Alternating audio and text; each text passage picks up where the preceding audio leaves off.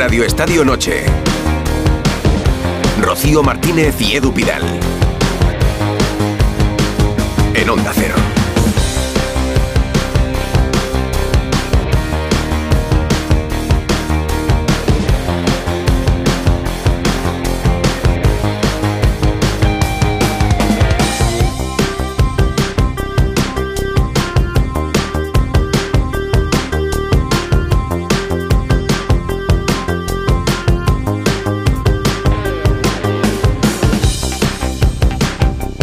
Muy buenas noches. Muy buenas, ¿qué tal Rocío? ¿Qué tal a todos? Pues mira, el Valencia acaba de ganar 2-0 al Cádiz y te cuento, bueno, yo creo que tú ya lo sabes, A ver. que en este programa sí hay libertad de expresión. Sí, Bueno, la que tú me dejas. Que me la dejas siempre. Ah, La libertad de expresión, ah, a ver, claro. a ver lo que cuentas. Aquí a cada ver uno dice lo que le da la No gana. levantes falso testimonio. Aquí, aquí pero- cada uno dice lo que le da la gana y además sin ningún riesgo de sanción por parte de Pero, Onda Cero. pero Ancelotti no tiene libertad de excre- expresión, así que en Braga, antes de ese partido de Champions de mañana, pues se ha vuelto a morder la lengua.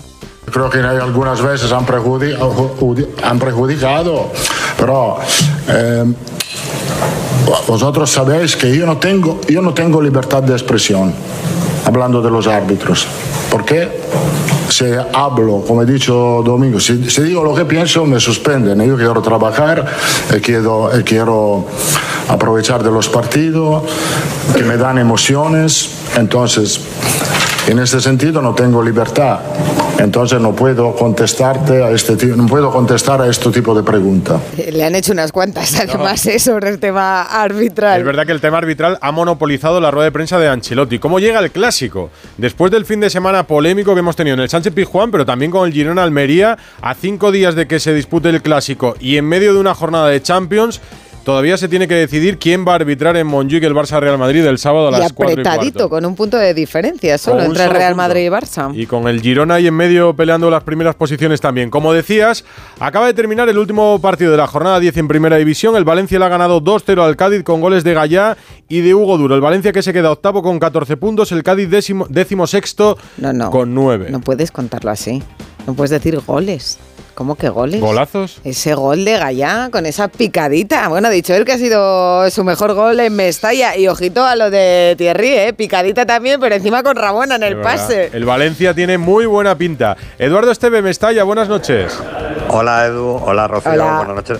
De- decís bien, ¿eh? Ha sido el gol de Gallá. Yo fíjate que lo he visto debutar aquí en Mestalla. Yo no le he visto un gol así nunca. Ha sido un gol muy bien picado a la salida de Ledesma. Y bueno, el segundo gol, como decís, el pase de Thierry para que en el primer palo apareciera Hugo Duro y marcara el segundo gol.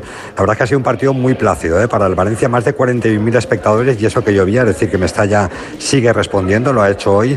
Necesitaba la victoria del Valencia porque desde el 16 de septiembre no la conseguía, había que reencontrarse con esa victoria y no cabe duda de que hoy lo ha hecho con, con una primera parte muy plácida. Luego en la segunda es verdad que el Cádiz puso más aprietos al Valencia, se quedó con un hombre menos por la expulsión de Robert Navarro en el minuto 24, expulsión justa porque le pisó, le puso los tacos a, a Pepelu y bueno, pues la verdad es que hacía falta esta victoria para el Valencia y a ver si en, en poco tiempo podemos saludar a un protagonista que yo tengo ganas de que esté en la sintonía del Radio Estadio Noche. Ah, pues nos haría mucha ilusión. O sea, le, le ha merecido a la gente la pena mojarse, ¿no? Yo creo que sí, porque la primera parte de verdad que ha sido muy buena para el Valencia, con Pepelu mandando en el centro del campo, con Javi Guerra. Pepelu ha jugado menos cuatro minutos, el resto los ha jugado todos los minutos. Es sin duda alguna el líder de baraja en ese centro del campo. Y la primera parte, yo de verdad no he visto una tan plácida para el Valencia. Quizá el día del Atlético de Madrid, que también es verdad que el Valencia estuvo muy bien en ese encuentro, pero sí, yo creo, Rocío, que a los 41.000 espectadores hoy les ha valido mojarse, les ha valido la pena mojarse, porque han visto o han disfrutado con su equipo hoy. Pues quédate aquí, interrúmpenos cuando quieras. Mientras saludamos a Cayetano Ross, Valencia. Cayetano, muy buenas. Hola, buenas noches. Hablaba contigo hace buenas 10 noches, minutos y has disfrutado mucho del partido. Me decía, sobre todo la primera parte. En la primera parte el Valencia es donde ha marcado diferencias y cerrado el partido. Sí, porque ha impuesto un ritmo muy, muy alto, porque Gaya ha marcado un golazo de, de cuchara a, a los Raúl, eh, eso de levantar eh, el balón con mucha suavidad por encima Estilo de Ledesma. El Aguanís. Sí, exacto. Sí, Sí, bueno, es, es, es un gol de, de- de delantero, de, de- de jugador de mucha calidad, ¿no? Y, y el desmarque, como, cómo lo ha visto Amalá y a partir de ahí, después de la, eh, la expulsión de Robert Navarro, que ha sido a mediados la primera parte, pues ya el Valencia ha sido muy superior con muchas llegadas de Fran Pérez. Hay que decir que los dos chavales venían con la moral por las nubes, Fran Pérez y Diego López, porque han marcado cada uno un gol con la selección eh, sub-21 y, y son chicos que, que no que no destacaban especialmente en el, en el filial y sin embargo pues con Rubén Baraja están jugando muy bien lo mismo que Javi Guerra que ya es considerado una figura por todos para- pero para mí ya te lo decía antes Edu el jugador clave es Pepe Lu el que le ha dado un salto cualitativo al Valencia respecto al año pasado porque le da muchísimo equilibrio no falla un pase juega siempre primero segundo toque distribuye bien pasa bien recupera mucho siempre está pensando en cómo recuperar la pelota para el Valencia. Es un once competitivo, pero después con los cambios ya empieza a sufrir porque los Cae un reservas poco, no están a la altura. Y ahí te ha, ha entrado en juego Mamardashvili para mantener el 2-0. Sufre porque es una plantilla corta la, la del Valencia. Por eso cuando encadena muchos partidos seguidos, tres partidos en una semana, sufre más que cuando tiene descanso y recupera jugadores. Pues del Valencia vamos a hacer esta primera parte de Radio Estadio Noche de la previa de los partidos de la Champions. Mañana juegan los tres a las 9 el Real Madrid en Braga. La Real Sociedad en Lisboa con el Benfica y el Sevilla que reciben el Sánchez Pizjuán solo a la tengo- Arsenal de solo Mikel tengo Arteta. dos ojos. ¿Cómo, ¿Cómo lo vamos a Pues hacer? tendremos que poner las tres pantallas y en los auriculares ra- Radio Estadio con Edu García. Eso sí, porque Mañana edición Edu nos de cuenta Radio Estadio todo. desde las ocho y media con todos los partidos de la Champions, especialmente con los tres en los que tenemos equipos españoles en juego. Para esto y lo que quieran. Mensaje de voz, mensaje de lo que nos quieran contar en el 608 038 447 y en arroba Radio Estadio N. Ahí les podemos escuchar, les podemos leer y lo iremos haciendo durante el programa con Ana Rodríguez. A nosotros y a los tertulianos que nos van a que acompañar tiene- en que este también lunes, tiene Rocío. libertad, libertad de Hombre, expresión. claro. Y por cierto, Se la tienen ganada. Por cierto, este programa no se hace responsable de las opiniones de sus eh, tertulianos, a los que nos encanta tener con nosotros, como a Susana Guas. Buenas noches. Ah, no. No que No, de ¿No lo, que tú, de lo que tú digas, no. no. Vaya. O sea, nosotros te defenderemos, Susana Buenas nos cae noches. muy bien, pues sí, lo hace muy bien, estamos encantados de tenerte, de tenerte con nosotros y tal, esto Muy, ante, muy. ante cualquiera, pero ya en los, líos, en los líos en los que tú te metas, bueno, tú sales bastante bien sola, así es que a ti no te tenemos que proteger de nada, Susana. Nunca es suficiente. sí, eso es No, verdad. mira, Nunca se sabe. una en cosa qué buena- jardín nos podemos meter. una cosa buena que tiene Susana es que habla siempre con la sonrisa. Sí, es verdad. Y con libertad de expresión. No, no, eso, eso, eso desde luego. Esteban, buenas noches. Oye, vaya dos paradones se ha hecho Mamardasvili al final del partido también, ¿eh? Eh, le han dado el MVP a Gallá, pero Tú para estás que- enfadado. No, no, no, no, estoy enfadado, pero sí que reivindico la buena actuación de Mamardashvili. Más allá de los paradones, eh, Rocío, Edu, compañeros, la seguridad que transmite. Es decir, cuando el Cádiz decide colgar balones al área donde se defiende bien, sale Mamardashvili, bloca y relativiza todo el peligro. Me parece que es un portero de 23 años, no olvidemos, que es uno de los productos más vendibles si el Valencia tiene que hacer caja como casi todos los años. No, hombre, no. No, hombre, no. Hombre, el, Ba- No, que eso el no Bayern estuvo.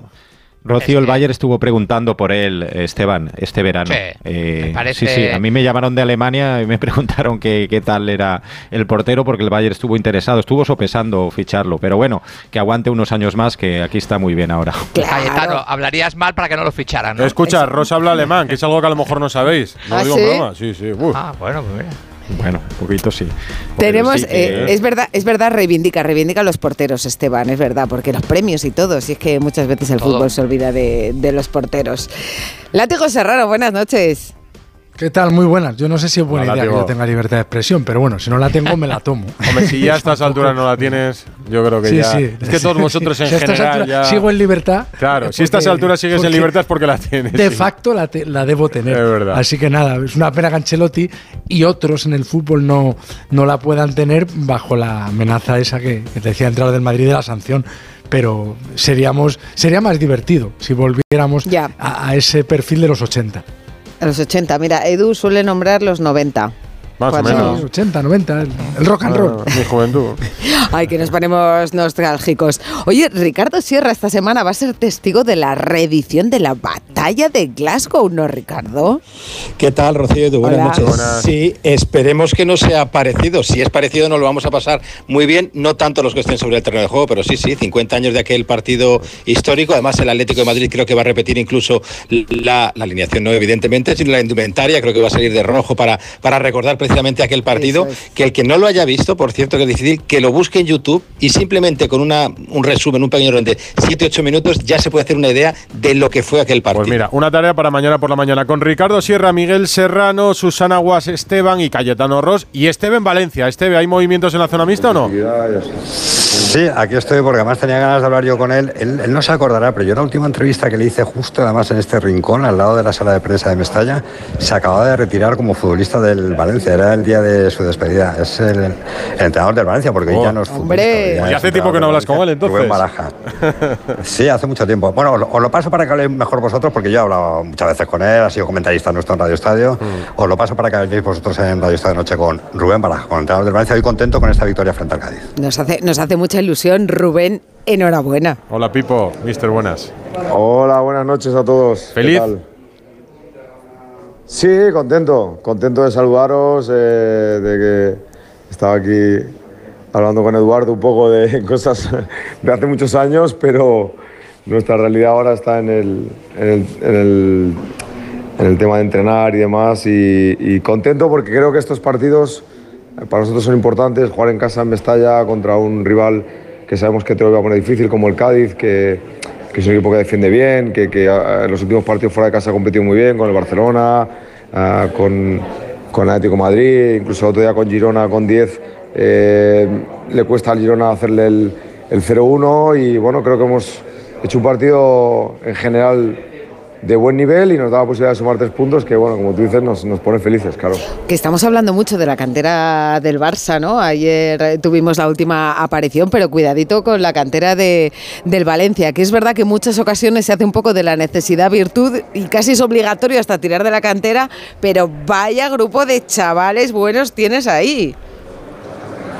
Sí, realmente yo creo que a veces la necesidad o la situación que tienes eh, te lleva a tomar ah, decisiones valientes y creo que en este sentido hemos tratado de, buscar ah, las posibilidades que teníamos en casa para, para tratar de darles confianza, de reforzarlos, de potenciarlos, de exprimirlos al máximo para que crezcan cuanto antes, ¿no? porque son jugadores de 18, 19, 20 años que tenemos que tratar de darle confianza, de que jueguen, cada partido, que se equivoquen, que crezcan y en este camino también tenemos que conseguir resultados. ¿no? Entonces, siempre esta doble lectura es, es difícil, pero estoy contento de cómo, cómo están funcionando las cosas y bueno, me hace pensar que en el futuro pues el equipo puede, puede seguir creciendo. Pero en general, ¿tú notas que tienes mano con los jóvenes? O sea, porque en Fran Pérez y en, y en Diego López tampoco creía tanta gente y tú apostaste por ellos y, y me, me decían, oye, a Mosquera lo está enseñando a defender.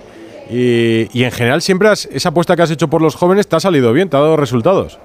Bueno, realmente, sinceramente, mm, no es que sea de ahora, siempre... creo No, mucho. bueno, ha- hay un caso clarísimo que es el de Carlos Soler, que empezó jugando de delantero y tú fuiste quien lo retrasó al medio centro y, y ahí es donde la rompió Carlos Soler. Sí, bueno, yo tuve la suerte de trabajar en la, en la Academia del Valencia y esto al final te da un poquito de, de- de conocimiento de, de la magnitud de buenos jugadores que puede haber aquí en la casa y demás. ¿no? Y yo creo que, como tú dices el caso de Carlos, siempre durante mi carrera he creído mucho en, en la energía, en los jóvenes, eh, siempre que en cualquier equipo me ha ido bien o me ha ido mal, siempre he apostado por, por gente joven, por gente de la casa, por gente comprometida, gente con futuro, con, con, con muchas ganas, con mucho compromiso, con mucha, mucho sentido de pertenencia. Y esto es un poco lo que hemos tratado de, de llevarlo aquí en, en Valencia. Y bueno, y en este momento van 10 partidos, pero ahora el reto pues es mantenerte ahí, ¿no? O sea, mantenerte fuerte, que el equipo sea continuo y que sigamos haciéndonos crecer a todos. Bueno, que estáis a tres puntos ya de puestos europeos. Eh, hablabas antes eh, de valentía. Eh, yo, cuando llegaste al Valencia, pensé, Baraja es muy valiente. Cogías a un equipo grande en una situación muy complicada, un hombre de la casa, que eso yo creo que añade incluso una responsabilidad, pero supongo también que una motivación extra y a día de hoy, viendo dónde está el equipo, me imagino que también un orgullo extra. Sí, bueno, yo creo que, que la vida, eh, como digo siempre, son, son momentos que te llegan y hay que tomar decisiones, ¿no? Y para mí, desde el primer momento, venir al Valencia era una oportunidad única por muchas cosas. También porque el Valencia me llama cuando yo estoy en una situación en la que lleva mucho tiempo sin entrenar y para mí fue un reto fantástico tratar de conseguir que el equipo se mantuviera en, en primera división y luego a partir de ahí pues poder trabajar con las posibilidades que tenemos, con las herramientas que tenemos, tratar de sacar el máximo de los jugadores y bueno, como te digo, eh, vivimos el presente y, disfrutamos del momento y luego mm, preparar el siguiente partido. Esta es la mentalidad que tenemos, ser competitivos en cada partido y, y sobre todo apostar y, y creer y, y apoyar a los, a los chicos porque además creo que mm, Mestalla también está entendiendo la situación y ellos están jugando a muy buen nivel gracias porque también la afición de Mestalla los apoya, los quiere y los premia a, a su esfuerzo. A mí me da la sensación, Baraja, esa es una impresión mía, ¿eh? de que desde el principio sufrías mucho o sufres mucho, pero que eres muy feliz en Valencia. O por lo menos eso es lo que me parece que transmites, que sufres por la situación en general de todo lo que rodea al Valencia y también la situación deportiva, pero que disfrutas un montón. Y luego hay una gran diferencia. Eh, ¿Pepelu es la gran diferencia en el Valencia de esta temporada? Bueno, Pepelo es un jugador que, que nos da cosas que el año pasado igual nos faltaban, porque nos faltaba ese jugador eh, ancla con, con- con- con trabajo, con, que sepa jugar, que, que- que te dé equilibrio, que te guarde la O sea, posición. Javi Guerra es más espectacular, me decían Sí, también Javi hoy, es un jugador pero más Pepelu in- es la- lo que marca la diferencia. Sí, más llegador. eh, Javi Guerra es un jugador de un, un nivel altísimo, sobre todo hacia adelante. Y bueno, y también tiene muchas cosas que trabajar, que mejorar, pero Pepe Lu yo creo que está mucho más hecho en lo táctico, en cuanto a lo que le pedimos, en cuanto a lo que él nos puede dar. Y también eh, realmente pues, él ha dado un paso adelante en cuanto a eh, llevarlo a los partidos, ¿no? porque, porque su nivel está siendo muy continuo. Habrá días que a lo mejor eh, puede hacer un 9, como hoy, que ha sido un partido muy completo, y otro día a lo mejor hace un 6 pero él siempre te hace te tiene la tranquilidad de que te va a dar un, buen nivel ¿no? y esto pues al final para el entrenador es una certeza y una tranquilidad de que sabes que el jugador te va, te va a dar siempre buen nivel y además es un jugador que, que ordena al resto ¿no? con su inteligencia Eh, esa rabona de Thierry, ¿suele hacerla? eh, ¿Te pide hacer permiso los entrenamientos. más de, lo que yo, más de lo que yo quisiera ¿Ah, sí? ¿No te gusta demasiado o qué? No, no me gusta demasiado. Si la hace ahí, que es una zona de finalización, aún. Pero es que a veces eh, le tengo que parar porque las hace en situaciones de otro tipo y que realmente no, no me gustan. Pero bueno, así. Hoy le habrás felicitado. No, es un recurso y sinceramente, eh, la verdad que viéndolo entrenar, a veces centra incluso mejor de Rabona que con la izquierda. O sea, te hablo un poco de, de su- de su- esa cualidad que tiene, ¿no? Pero bueno, siempre, siempre que lo haga en el área rival eh, y no lo haga en la nuestra, seguro que me da más tranquilidad. Oye, viste mucho, viste mucho, Sí, queda señor. muy bonito. Rubén Baraja, nos ha encantado tenerte esta noche aquí en el Radio Te, Estadio. te Noche. dejamos ya libre para que no sufra más Segarra, que sé que está Al que le damos las gracias del brazo ya. Un gusto poder volver a hablar con vosotros y bueno, saludar a todos los amigos de Radio Estadio, que ten- tengo muchos por ahí y algunos que no son tan amigos que me meten mucha caña, que yo lo sé. pero, pero bueno, y que no están hoy, pero bueno, mandar abrazo a todos y muchas gracias por el apoyo. Un Aquí los abrazo. conservas. Abrazo, Venga, adiós, mister. hasta luego. Cayetano, ¿te gusta Baraja? Sí, sí, sí, mucho. Desde el principio. A ver qué va a decir ahora. Bueno, no, hombre, claro. Eh, a ver, yo era, como jugador, para mí ha sido de los mejores de la historia, o sea, del Valencia, no, no exagero. Sí, un mediocampista total. Lo hacía todo bien. Y después, como entrenador, pues claro, no lo, no lo conocíamos. Solo conocíamos que lo había hecho muy bien en lo juvenil, con lo de Carlos Soler y que. Yo lo vi en el y- y que Sporting, tenía, pero tampoco y que fue su tenía- mejor etapa. No, y que tenía, pues como decía Rocío, mm, una papeleta muy complicada, ¿no? Porque el equipo Vamos. estaba muy hundido psicológicamente después de esos dos partidos como tres con Boro, que el equipo parecía que estaba fatal, eh, que no sabía qué quería, que no sabía si podía salvarse, que estaba hundido, tal. Bueno, lo recuperó anímicamente. Eh, creo que Marchena le ayudó mucho. Marchena este año se ha ido, pensábamos que le podía pesar la marcha de Marchena, pero ha, ha seguido. Mm, Yo creo que la principal cualidad es, es hacer triunfar a los chavales. O sea, él tiene mano para la gente joven y resulta que la necesidad del Valencia, porque no han fichado lo que necesitaba el equipo, no se ha reforzado demasiado o muy poco, resulta que le ha obligado a, a meter a los jugadores jóvenes y- y para eso él pues tiene talento Y, y después es verdad que, que, bueno, pues defensivamente ha conseguido mejorar mucho el equipo y, lo, y lo de Pepe Lu, que ha sido, ha sido clave, ¿no? Lo ha explicado muy bien. Él es el jugador más inteligente que tiene. Esto no lo tenía el año pasado y le ha permitido dar este saltito de calidad para estar a mitad de tabla, que creo también que mm, eh, ha empezado muy fuerte y vamos a ver si. Yo creo que con el eh, estado de ánimo lo va, lo va a mantener, pero es verdad que le falta plantilla para, para aspirar a más. Te vas a la cama feliz. Un abrazo, Ross. Gracias. Un abrazo, gracias. Oye, qué buena semana llevas, Esteve. Muy buena semana, Sí. ¿eh? Oye, sí, Muy te, buena da- semana. te damos las gracias además por habernos regalado esta, esta charla. Pepelu, por cierto, está bien después de, Sí, después sí, de sí, sí, sí. esos tacos ahí.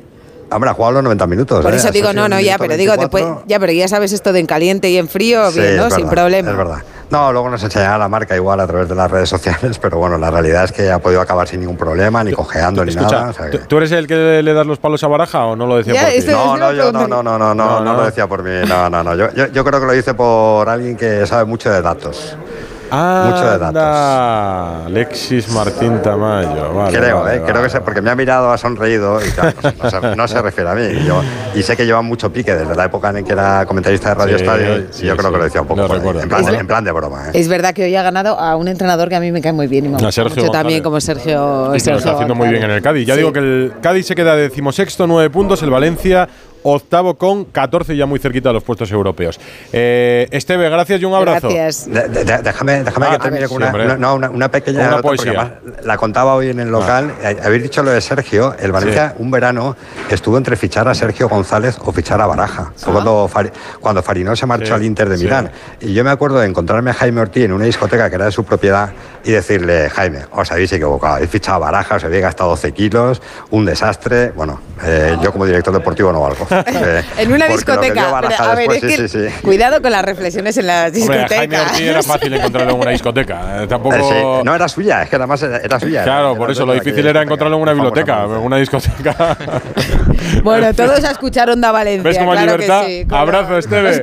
Un abrazo a todos. Un abrazo. ¿Ves, ves, Susana, cómo hay libertad para decir? Ahora me pondrá Sí, sí. pingando en Valencia. Ya lo veo. Eh, Hay que mira, hacer un, un programa allí en la discoteca esa. Claro, hay libertad en Braga también, donde están Espínola, Burgos y No, en Pereira. Braga no, en Braga no. ¿No ah, en bueno, Braga? sí, bueno, Burgos y Burgos y Pereiro sí que la No, y tienen. Espínola también, ¿no? Eh, sí, pero Ancelotti Hombre, si no tiene libertad Espínola, que hace lo que le da Ancelotti la no, gana en cada Ancelotti no. momento. Ancelotti y ningún entrenador. sí, es verdad. Hola, Fernando, buenas noches. ¿Qué tal? Buenas noches. Están Sí. todos acongojados, ¿no? Cuando les preguntan por los árbitros. Bueno, Ancelotti es, es, es que es muy natural. Hoy ha demostrado esa naturalidad otra vez. Es que él dice lo que piensa. Y si le molesta a la gente, pues, pues no sé, allá él. Es que no. Quien se moleste, digo, es que hoy ha dicho una verdad templaria. Si Ancelotti hubiera dicho lo que piensa el sábado por la noche en Sevilla, no se sienta en el clásico de Montjuic. ¿Lo tenéis claro todos? Sí, Claro. sí. No, no, sí, Pues él, él lo ha dicho bastante, bastante Clásico y clarito. algún partido más. Exacto. Entonces, entonces para no eso. se pues puede mira, molestar nadie porque es un señor siempre, Sí, sí, claro. tal y como lo y- dice. Es que, ¿A quién pero- ofende? pero- Y, que y- dice la verdad. y en el contexto europeo, porque ahora mañana va a jugar en Europa. ¿En, en Europa siente que tiene más libertad o no? Para poder no me ha decir lo que quiera. No, no me ha respondido. No lo ha respondido claramente. Él, di- él ha dicho que, mm, eh, claro, no es lo mismo terminar el partido en una liga doméstica y al día siguiente verte en todas las imágenes de televisión, en todos los periódicos, que, por ejemplo, mañana eh, pita Michael Taylor, que monte aquí una de padre y muy señor mío, y, y él se va a Inglaterra. ¿Va a leer la prensa de, de Portugal o la prensa española Michael Taylor? Él dice que eso cambia mucho el concepto de, pero yo tengo claro otra cosa, también lo tengo claro, pero no se ha atrevido a decirlo. Si tú metes una rajada mañana porque Taylor te, te, te, te, te, te- abrasa a decisiones incorrectas y Ancelotti pega una rajada en, en sala de prensa, yo creo que la FIFA también le sanciona. La UEFA. El- eh, la UEFA.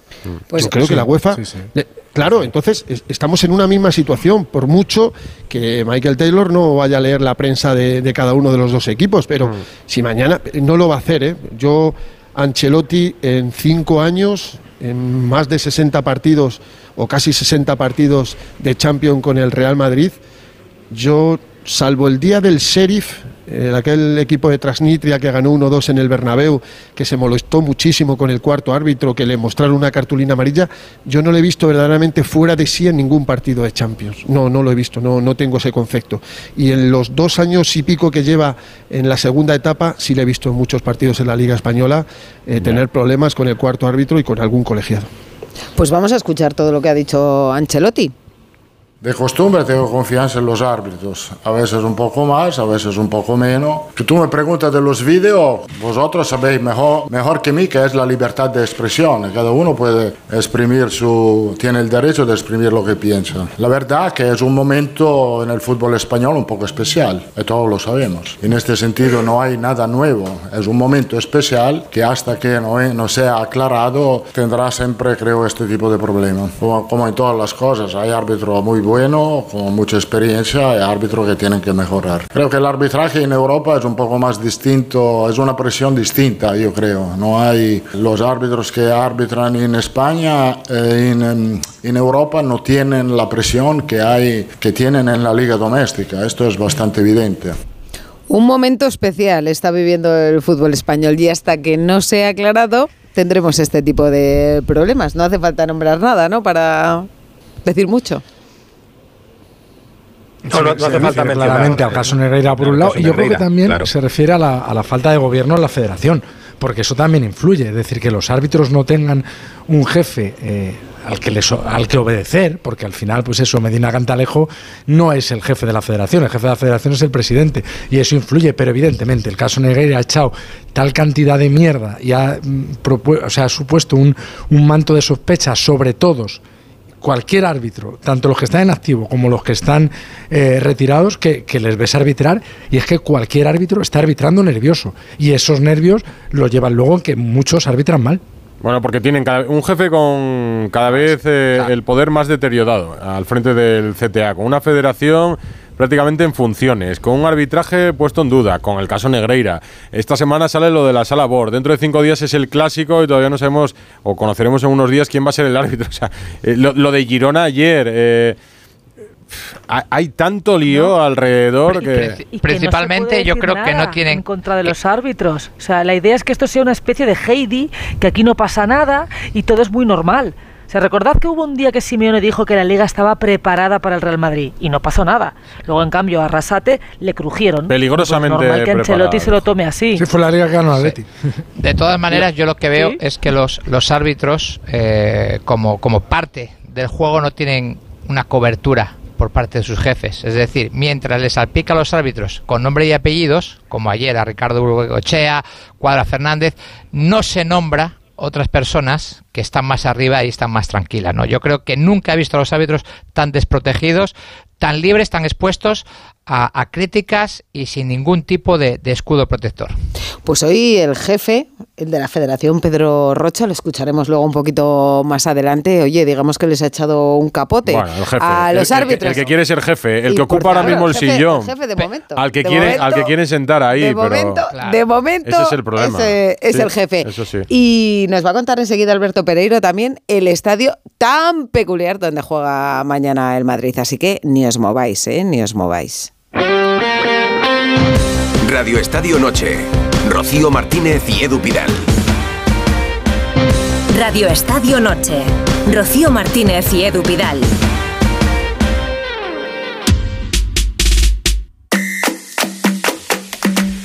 No dejamos de hablar de los récords en el deporte y por eso hay que contar que el nuevo Movistar Plus tiene también un precio récord. Seas del operador que seas, por solo 14 euros al mes podrás ver cada jornada un partido de la Liga, el mejor de la Champions y lo mejor del deporte con todo el básquet. Además, un estreno de cine al día, las mejores series y todos los originales. Seas del operador que seas, contrata ya Movistar Plus por solo 14 euros al mes en movistarplus.es. Buenas tardes, Radio Estadio. Vamos, yo no sé si Sergio Ramos está para ir a la selección. Yo creo que sí, pero mejor que los dos que tenemos hasta Fe- Fali, el del Cádiz, está para ir a la selección. Porque vamos, no me gustan ninguno de los dos que tenemos. Venga, un saludo. Venga, un saludo. Hemos debate, preguntado si Ramos va a la selección, ¿no, Ana? Si está Sergio Ramos para ir a la selección. Nos comentan en arroba radio estadio N que el 52% piensa que sí, que está para ir a la selección. El 48% nos dice que no. Y hemos puesto otra encuesta ahora hace un ratito, hace muy poquito tiempo, hay todavía pocos votos. Animamos a la gente a que se anime porque hemos preguntado, ¿tienen libertad de expresión los entrenadores para hablar de los árbitros? Ahora mismo el 14% piensa que sí, que tienen libertad de expresión. El 86% opina que no. En el 608-038-447 y en arroba Radio Estadio N. Y estamos hablando un poco de lo que arrastramos del fin de semana y de lo que va a venir. En el fondo de lo que viene pasando durante toda la temporada, que son los arbitrajes, Rocío. Y la Cinco, de- gente... cinco días para el clásico. Cinco días, sí. Cinco días para Menos el de clásico. cinco Estaba días ya, porque arranca a las cuatro y de- cuarto. Con los dedos como... Sí, menos de cinco días, porque arranca a las cuatro y cuarto. Y en medio de todo esto decía Esteban, claro, es que están desprotegidos, están a los pies de los caballos los árbitros. Eh, el otro día de Burgos Bengochea no hace un buen partido en Sevilla. No sé si por la situación general del arbitraje o porque, oye, malos partidos los tenemos a lo largo de la temporada bastante, si lo perdona, vemos. perdona, eh, he visto unas imágenes, creo que ha sido en Dazón, donde de Burgos Bengochea le decía a Vinicius que me he equivocado. Pues claro que sí, si te lo he dicho. Mm. O sea que hasta él El, mismo el- el caso es que llegamos a Braga, Burgos y decías también en la brújula, la rueda de prensa la ha monopolizado el tema arbitral. Y es natural después de lo que ha pasado. Sí, es evidente. Es evi- Había gente que no lo entendía. Y yo, yo entiendo a la gente que, que- que se enfada cuando eh, lo verdaderamente interesante se pregunta. Quien no lo quiera escuchar, que no lo escuche, eso es así. Mira, me acaba de, pasar Pereiro. Os voy a decir dos frases, ¿vale? Estas frases las dijo un entrenador europeo. A ver si creéis la sanción que le cayó, si la sabéis. Es una puta vergüenza, con perdón. Y eres una jodida desgracia. Esto lo dices en la Liga Española a un árbitro y te caen 10 partidos. 10. Esto le dijo Mourinho al inglés Anthony Taylor tras la final de la UEFA Europa League que Con perdió Sevilla. contra el Sevilla. Es una puta vergüenza, eres una jodida desgracia. El Comité de Control, Ética y Disciplina de la UEFA le impuso una sanción de cuatro partidos. Esto en la Liga Española es el triple de partidos. Por cierto, he dicho Michael Taylor, el de mañana es Michael Oliver. Uno es Anthony Taylor y el otro es Michael Oliver. Por eso lo decía Ancelotti en la conferencia de prensa, que lo ha dejado muy claro. Y luego hay una frase que también habéis comentado que me parece que el Madrid ya está harto. Y lo expresa a través de Ancelotti, aunque no da el nombre.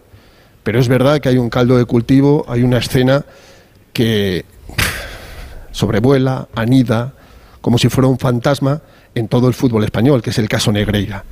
Que hay clubes que lo dicen abiertamente, que se niegan a estar en el palco con los dirigentes del Fútbol Club Barcelona. Otros, eh, por ejemplo, otros lo expresan de otra manera. Ancelotti de momento está calmado, pero es cierto lo que pasa en la Liga Española y lo que pasó el otro día. Hay también otras imágenes, eh, Rocío, que han, sa- han sacado, pues, no me acuerdo si Movistar, la televisión de, de Susana, donde llega un momento lo educado que es Ancelotti, que le dice a de Burgos Bengochea, no me toques. No me toques, sí. Sí. No me toques. O sea, eso es muy grave también. Es que hay situaciones donde yo a Ancelotti el otro día le vi muy enfadado, como nunca. sí. Como nunca.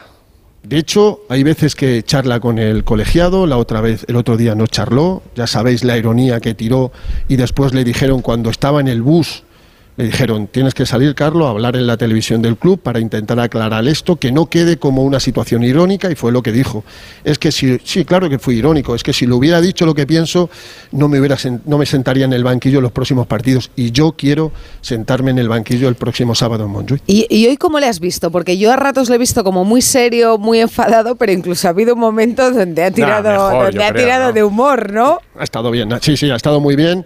Eh, eh, como él siempre tranquilo, él se esperaba estas preguntas. Evidentemente, hay muchas ruedas de prensa que las prepara junto a- al jefe de prensa Carlos Carvajosa, porque eh, Carlos ha estado con nosotros muchos años y sabe y sabe perfectamente lo que le podemos preguntar. Y la de hoy, pues evidentemente, Carleto esperaba muchas preguntas de árbitros sobre lo que ocurrió con el árbitro y sobre los árbitros españoles. Y cuando termina la rueda de prensa, ya no hay más preguntas. A ver. Dice esto. Eh, Tenía una idea muy clara de dar la alineación, ma una pena que no, no me lo habéis preguntado. Por, por primera vez. Pero hombre, Fernando, como no le habéis preguntado por la Porque si alineación, hubieran hecho os la tampoco se la iba a dar decir. hoy. Tampoco se Es un grande. No, Una escúchame. buena- Ancelotti en estado puro. Una buena Escúchame, manera de terminar destensando un poco. Ya veo ahí el ambiente que se ha creado ahí en la sala de Sí, prensa, no, ¿no? no, aplausos, yo por lo menos he aplaudido, pero Ancelotti se pasa el juego por la sencilla razón de que en esta rueda de prensa esto no lo tenía preparado. Esto se le ocurre durante la rueda de prensa. Nadie me va a preguntar por el equipo, nadie me va a preguntar si juega Modric, nadie me va a decir si José Lu está por delante, nadie me va a decir si Nacho va a volver a estar en el centro de la defensa, si va a descansar uno y otro. Y el tío durante la rueda de prensa se le ocurre y salta con esto.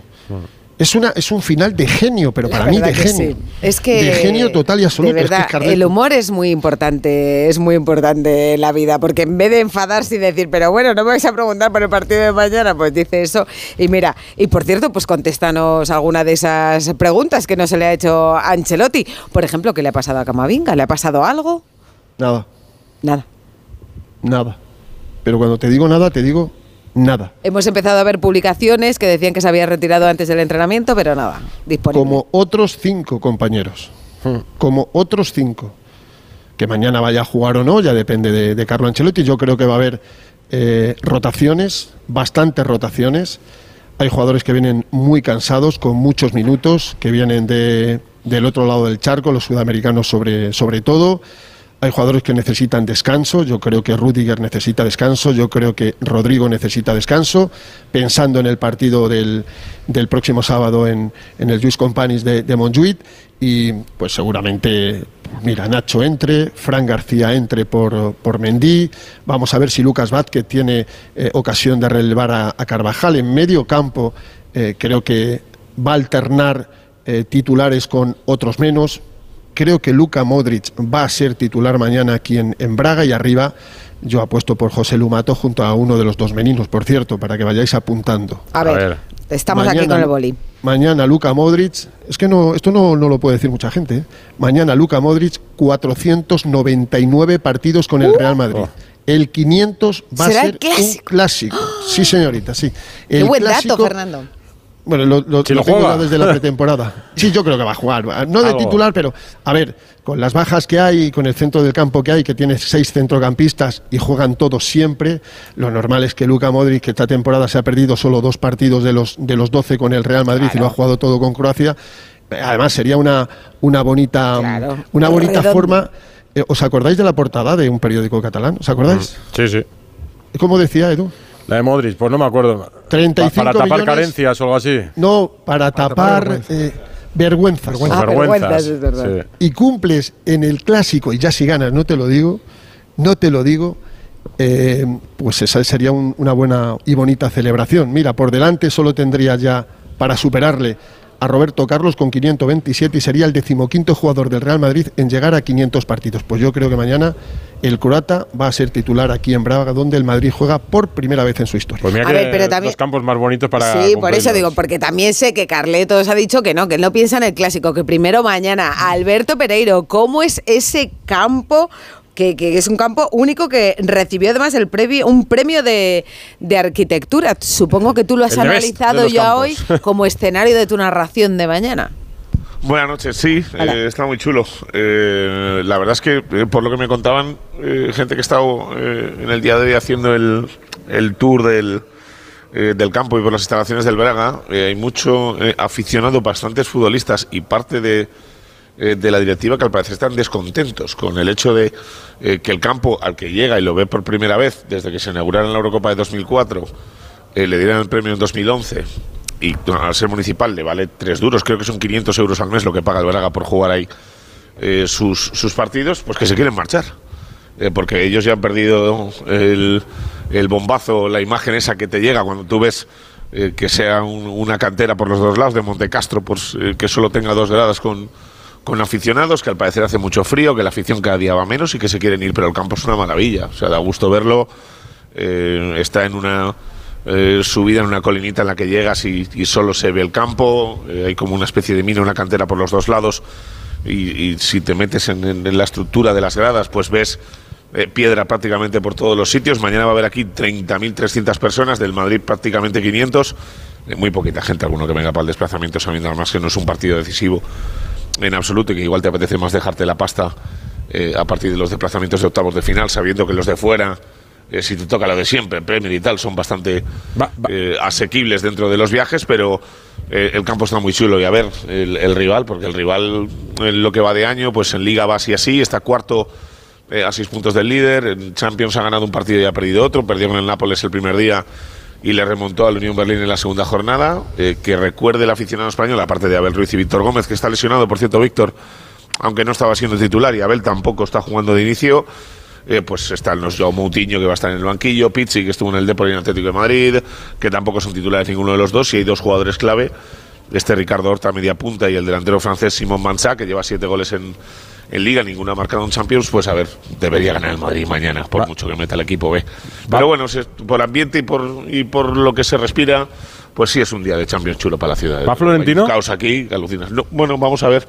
Eh, lo ha dicho Fernando muy bien eh, antes en la, en la brújula. Yo os lo comentaba el otro día. Está decidiendo en el eh, a última hora, por, pues creo que lo has comentado tú antes, el hecho de que no queremos, no quiere eh, habladuría de tres, cuatro días de no va a ir a un sitio, no va a ir, no va a ir a otro. No fue a Nápoles, sin embargo, al día siguiente, cuando se supone que estaba malo, estaba en el Palacio de los Deportes para darle la insignia a, a Luka Doncic. Eh, después se volvió a saltar un partido de liga. Eh, en Girona sí estuvo para reunirse con un magnate de los eh, negocios norteamericano. Es que, no, cen- centroamericano. Centroamericano, sí. Y O sea, yo, yo creo que va el- eligiendo el mucho Madrid- los viajes. Bueno, vosotros estáis cerca, pero yo creo que en el Madrid, eh, yo qué sé, pues el, el presidente dice, mira, después del clásico voy a planificar las renovaciones. Y un día voy a hacer la foto de Rudiger y otro la de Vinicius y otro la de... Pero que... Pues eh, tiene varias que firmar. Tiene Valverde, Rodrigo, Militao, Cinco, Vinicius ¿no? y, y Camavinga. eh, esa- esas cinco. Cinco, pues ya verás las cómo van escalonadas. Papel de por medio, Pero me refiero a que, a que si se dijese hoy si va o no va, pues es verdad que estaríamos cinco días hablando de no va y no va porque, o si va y si va aunque. Pues al final lo confirma el viernes o el Sí, sí, mismo sí, yo sábado por la entiendo, yo mañana y creo que fuera. la teoría es esa, además. Hombre, Es lo que así. pasa que hoy una Lo voy a imagen, decir mañana por la mañana. ya una está. imagen que comentaremos luego también, ¿no? Eh, ha sido ese abrazo entre Laporta y José Ángel Hijas. Sánchez en la asamblea de, Bueno, que- que- que de la José Liga. Ángel le ha, le ha aplaudido, la- porque le ha aplaudido la espalda, a todos los miembros de la liga y luego hay, hay una coña que dice Fernando que es espectacular. Se vota el color de los geranios y es 41 a favor y el Madrid en contra. Pero eso sí, José Agustín, eh, digo José Agustín, José Ángel le ha dado 25 abrazos a uno y otros ¿Os habéis, 26 al otro. ¿eh? os habéis fijado dónde se sentaba uno y otro? Juntitos. Al, al lado.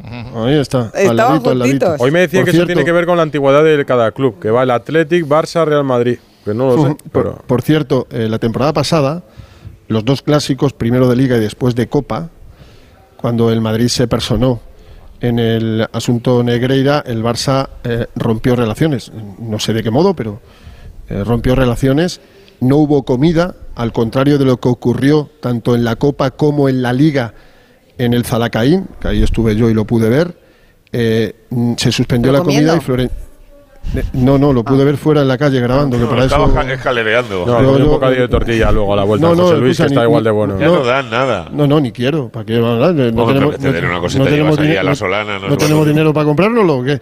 Y luego en el, en, el, en el Camp Nou no estuvo Florentino ni en el partido de Liga de Vuelta, que perdió el Madrid, ni en el partido de, de la vuelta de las semifinales, que el Madrid le hizo solo un 0-4. Tampoco estuvo Florentino en el palco. Ahora sí estuvieron los directivos, estuvo Fernández de Blas, estuvo Emilio Butragueño, la representación, del milicia, Madrid, la representación del Madrid fue pues, pues, pues, pues, muy buena, pero el presidente prefirió eh, no viajar porque el Barça había roto relaciones y había decidido que no había comida. Eh, ahí es cuando se acuña dentro de la junta directiva el ter- para referirse al Barça, a modo gracioso, ¿eh? lo de Negreiras Boys, que lo dice bastante gente eh, dentro del Madrid. Dicen, ah, le hemos ganado a los Negreiras Boys, ahí no sé qué es Negreiras Boys. Bueno, pues eso se empezó a repetir Hombre, a pues partir de aquel día la y se sigue ¿no? diciendo en el día de hoy. ¿eh? Molaría la imagen, ¿no? ¿Cuál? Sí, tenemos la Pues, curiosidad. pues ya sabes quién lo dice, así que imagínatelo. Vamos a, no, no, digo, No, digo que la imagen que la tenemos imagen, que vamos no. a tener la curiosidad hasta última hora de ver si va a estar Florentino. Además, Ah. este año es otra visita, no es el Camp Nou, es Montjuic. Yo, yo creo, no habrá comida. Yo creo que no va a ir. Y no- y yo creo que tampoco. ¿no? Y no habrá comida porque el partido es a las 4 y cuarto. Almuerzo no creo que. Brunch. Eso se llama usted lo que hay que hacer, ¿no? Un brunch en el interior de, de Unos, benedictinos y, como digo, sí van a Pues yo creo que sí que va a ir, fíjate. eso Si, si no hay comida, cool. igual directamente va al estadio, va al partido y ya está. Yo creo que esta Bueno. vez puede ir, ¿por qué no? Veremos. El Madrid, el Madrid tiene que viajar el día anterior, partido a 4 y cuarto. ¿eh? Mm. Os recuerdo que el Madrid tiene que viajar porque no, no puede viajar por, por la mañana a las 11 y llegar a las 12. No, es, no, no suele hacerlo. No creo que en esta ocasión varíe el plan de, de viaje, no lo creo. Pero bueno, eh, se va a jugar el clásico igual. ¿eh? Se va a jugar con nosotros, con se- él, se con. Dale, si dale. viaja, se expone a un nivel de contestación interna que no le conviene. Eh, a lo mejor de cara a aficionados de otros equipos queda como un señor, fíjate, presente en Madrid, a pesar de lo que ha hecho el Barça, mantiene las formas, eh, qué, qué maravilla, qué caballero, pero es que Florentino responde ante los socios del Madrid. Y habría muchos socios del Real Madrid que no entenderían que el presidente del club blanqueara la imagen de uno de los presidentes del Barça. Tú lo entenderías, Látigo. Tú lo entenderías, no, ya o sea, te lo está diciendo. como madridista Yo no, no, gustaría no, ver la foto de la puerta de No. ¿Y Florentino has entendido hoy lo de la porta y José Ángel? Estoy seguro de que no va a ir. En ese sentido sería mucho más potente la imagen de Florentino yendo a Luis Companys, a Montjuic y haciendo como el Sevilla, es decir, No, eso no lo va a hacer. en el palco. No, eso no lo va a Bueno, hacer. por eso No, te eso digo, no, va al palco. por- De eso no por tengo te ninguna digo, duda. Pero que si, si de querer hacer eso precisamente a- de cara a sus socios, la imagen más potente sería eso y no veo yo a Florentino haciendo eso. No, no, si va, va al palco. Es, de eso no tengas duda. Es o palco o en su casa. Pero ir a Solo palco. para sentarte en otro lado no va. Vamos. No, no, por eso. 100%. Hombre, pero es que yo tampoco considero que Es que ir yo ahora creo que mismo... tampoco va a venir aquí mañana. ¿Tú, ¿eh? Susana, lo entenderías que estuviese Sí, en el palco de Montjuic el sábado? Yo sí, yo sí, yo sí, ¿por qué no? Viendo el abrazo que se han pegado hoy José Ángel y Laporta, es que, ¿por A qué ver, no? la relación de la O sea, Porta y José Ángel en lo de personal, educación y de- en lo personal Que- siempre ha que sido tú De educación y de buenos modales también, El abrazo ¿eh? es más falso que Judas por el No, pero la relación, o No, sea, que te digo yo que es cuestión de educación y Yo- de buenos modales. yo creo que- Ah, pero que le ha pegado tres palmadas que, las, apretón que le de ha subido tres costillas. sí, pero que yo creo que Haas Oye, pero siempre bueno, ha hablado más vale eso que se abracen a que se escupan, tú. Pero que Haas, o sea, José Ángel siempre ha hablado siempre ha hablado muy bien de la Porta en lo personal cuando ya no era presidente del Barça. O sea, que siempre ha tenido es, un- es una persona bueno, pues a- a- amable, digamos, eh, divertida en las A sobremesas, eh, Pero el, el coste de enfado entre tus socios. pero mejor eso que otra no es cosa. lo mismo Pero que se abrace José Ángel a que No, vaya desde luego. Pero, pero Insisto, yo, yo es que eh, Sevilla, bueno, hizo lo que decidió, pero yo no considero que ir al palco del estadio del Barça sea blanquear nada, porque tú vas a ir representando y acompañando a tu equipo. El protocolo dice que te sientas en el palco, o sea, no vas eh, a visitar, no sé, a una comida bueno, hay palcos a los que no va. Al del Villarreal no va, al del Sevilla no fue. O sea, que tampoco sería la primera vez que Sí, pero Florentino que- no pero va a mí no por me pero que a al no año- el año pasado al Camp Nou no no fue. inter- yo, si veo a Florentino allí, no interpretaría como que está blanqueando nada del Barça, interpretaría como que está en el clásico. No, junto lo a que su dice equipo. Látigo es que hay socios del Madrid que no lo entenderían. Que lo entenderían así. Yo tengo la No, sensación es verdad de que el madridismo no lo ve claro. De que Florentino no permitiría el abrazo con la porta como lo tuvo la porta con José Ángel Sánchez. Creo que sería mucho más formal, más estrechez de manos y poca cosa más. ¿eh? Tengo la sensación. Más protocolario. Sí, sí, porque creo que Florentino eh, se cuadraría, es decir, le- no le permitiría a la porta esa cercanía. Tengo la sensación, ¿eh?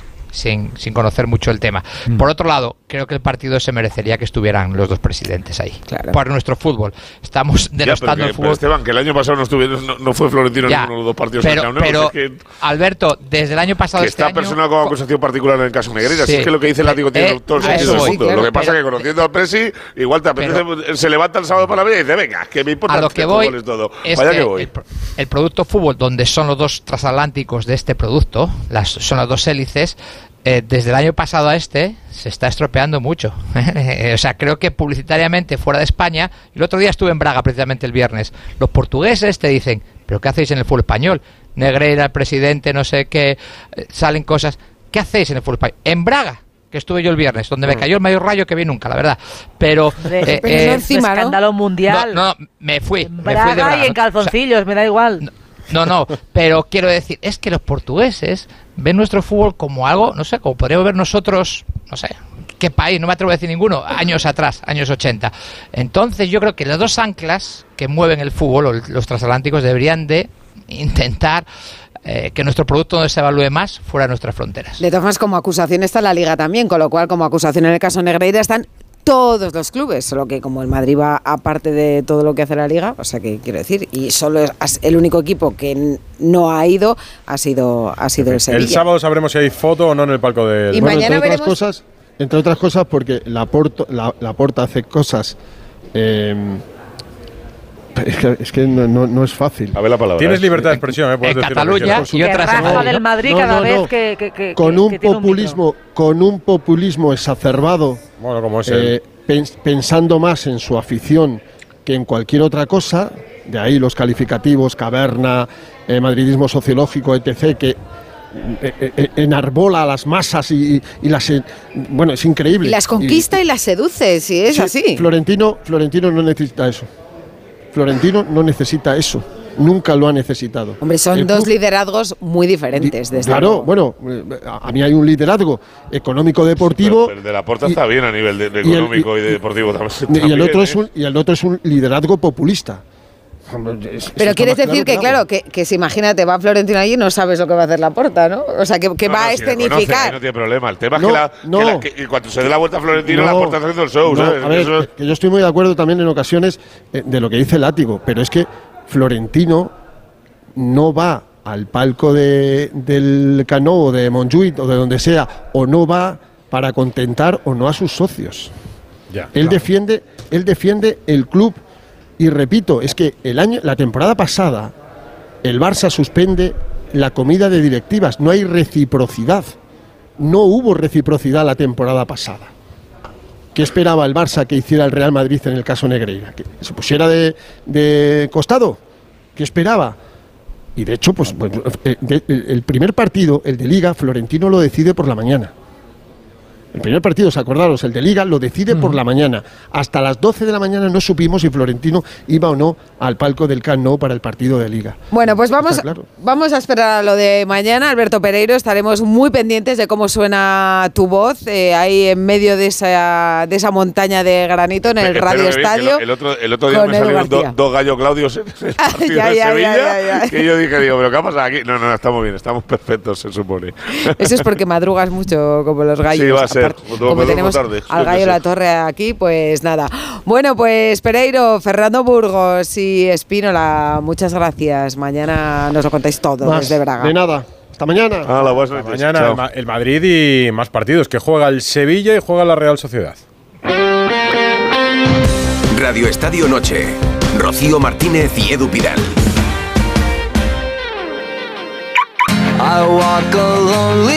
Radio Estadio Noche. Rocío Martínez y Edu Pidal. Buenas noches. Por supuesto que sí, que está para ir a la selección, pero no para estar en el banquillo, sino de titular.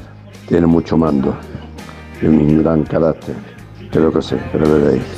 Nada más. Buenas noches. Pues es que igual Habla de es- Ramos. Es lo que le falta a la selección, un líder, ¿no? en Está el campo. muy igualado esta votación sobre si Sergio Ramos está o no para ir a la selección. El 51% piensa que sí que lo está, el 49% que no. Y la otra encuesta, encuesta que hemos puesto en nuestra cuenta de Twitter, ¿tienen libertad de expresión los entrenadores para hablar de los árbitros? El 15% dice que sí, el 85% piensa que no, pero los comentarios que nos dejan es que precisamente el que no se puede quejar es Ancelotti. Pues tienen libertad para decir que esto te parece penalti o no, o que esto te parece roja o no. Lo que no pueden es eh, acusar de pre- premeditación, por ejemplo, un árbitro. Ahí sí que entraría seguro en los comités. Pero bueno, si queréis decir lo que sea en el 608038447 o en arroba radio estadio N. Estamos hablando del Madrid en Braga, pero mañana hay un partido en el Sánchez Pijuán, 9 de la noche, partidazo. frente al Arsenal de Mikel Arteta, que ya está en Sevilla. Creo que ha caído un aguacero cuando llegaba el Arsenal a su hotel de Sevilla, que no sabían dónde meterse. Carlos Hidalgo, muy buenas.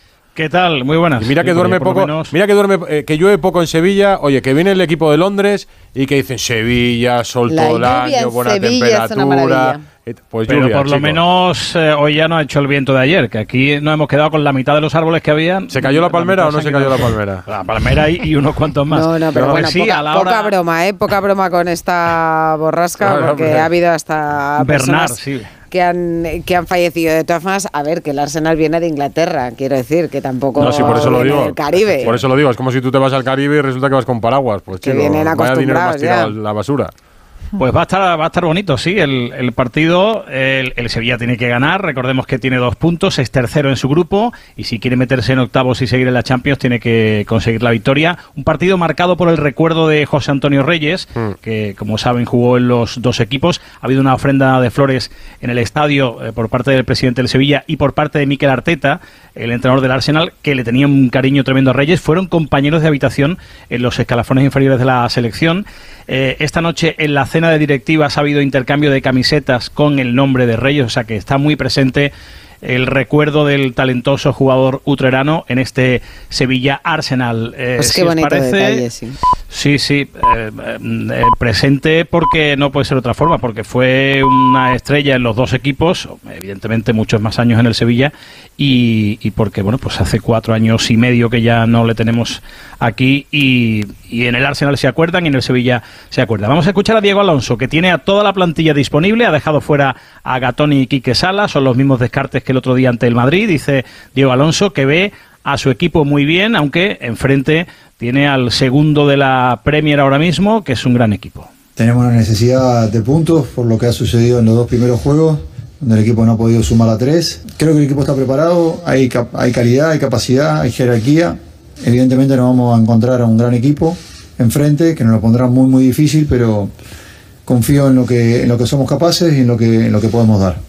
Yo le he visto, eh, Carlos, la, la sonrisa a Diego Alonso en el entrenamiento. Eh, el aterrizaje ha sido bueno, ¿no? Ese partido, ese empate contra el Real Madrid, bueno, y la charla que dio en, en el vestuario también después del, Sí. después del partido. Yo creo que Ha ha, ha pie, ¿eh? insuflado ahí ánimo al equipo. ¿Ha caído de Sí, pie? ha- Sí. Sí, ha caído de pie. Mm, Ya comentábamos estos días, bueno, la gente tiene muchas dudas porque es un entrenador al que no conocen, primera aventura en Europa, pero eh, lo que se ha ido viendo de Diego Alonso en los entrenamientos, con una intensidad brutal, metiendo eh, al equipo en, en, en vereda eh, desde el minuto uno.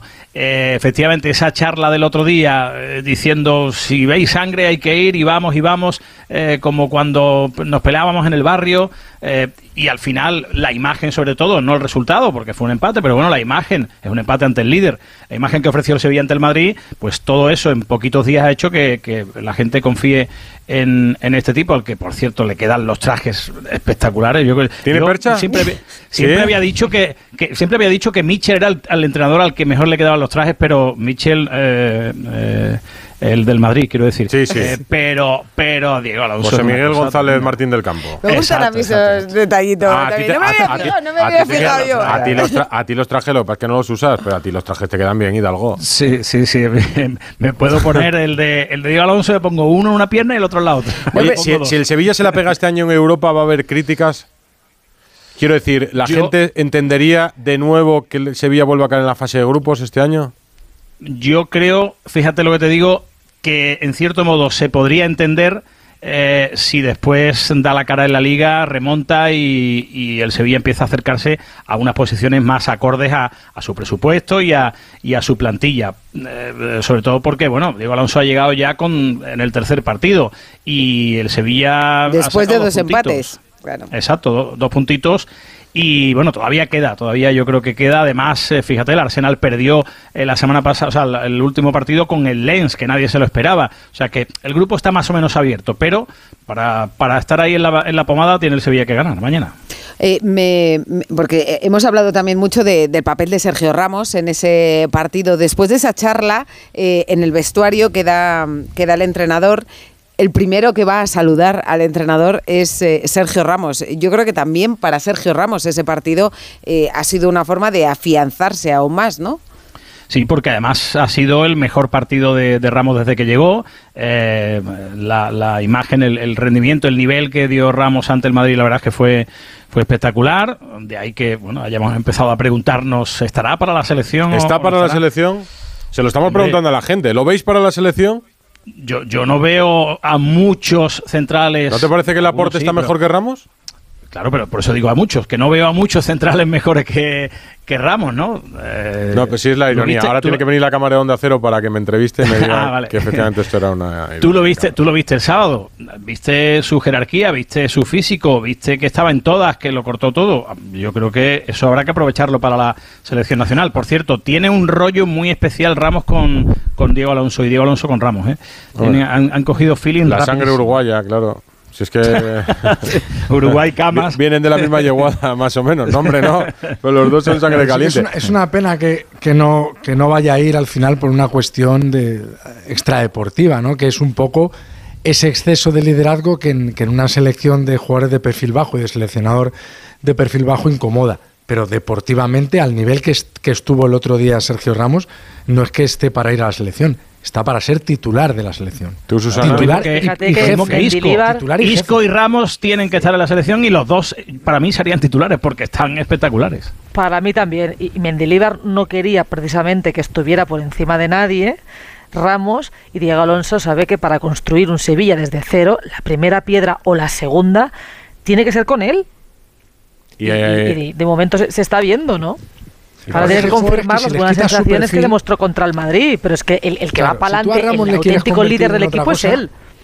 Ah, que tú, tú a Ramos, si le tienes, le tienes que aceptar como es, con sus defectos y con sus virtudes. Y su mayor virtud es el carácter. Si tú le quieres escapar ese carácter, tendrás un jugador distinto y será mucho peor futbolista. Para ti. Pero el problema es ese, que no va a ir a la selección precisamente por, por ese carácter y por ese liderazgo, porque si fuera por el carnet de identidad, como ha dicho muchas veces Luis de la Fuente, y es verdad que por ejemplo ha llamado a Navas, pues podría estar perfectamente, pero como las circunstancias extradeportivas, incluso desde el principio, se enquistaron tanto, por muy bien que lo agarramos, es decir, por, por siguiendo el nivel que, que tuvo el otro día frente, frente al Real Madrid, evidentemente por merecimientos y por méritos. Tú te rías ahora, hacías un poco de ironía, Edu, con, con lo de Lapor, pero es que no olvidemos que, que es que Lapor está jugando en la día En en la que está jugando. Claro, es que, es decir, ¿cómo vas a calibrar el nivel de un seleccionador en la élite, en la Eurocopa, a- de una selección puntera, teniendo en cuenta que durante toda una temporada va a jugar y que me, y que, vamos, y que me perdonen, pero el nivel de la Liga de Arabia no sirve para testar a un, futbolista de, de calidad, que puede ser muy bueno, sí, evidentemente, pero, pero es que está jugando allí. Y, Ramos se va a testar en Champions, o se está testan- testando en Champions y en, y en, Sevilla, en la Liga Española. Y, pero el problema es ese, que es una cuestión de extradeportiva, porque ¿cómo metes ahora a Sergio Ramos ahí? ¿Qué hace? ¿Le devuelves la capitanía? ¿Se la quitas a, a Álvaro Morata No, que, hombre, no. que- que mantiene aquello como... Vamos a ver, se le cae el brazalete del brazo y, se- y se le sube directamente Claro. a Sergio Ramos. Si es que eso es automático. claro. si el, Pues problema, el problema es de, de la fuente. De la fuente venía a cambiar cosas, abría entrenamientos, al final los cerró todos, como la anterior. Y no se atreve a hacer eso, y Y no se venía a no poner vallas y que todos fueran seleccionables, no lo son. Sergio Ramos no lo es.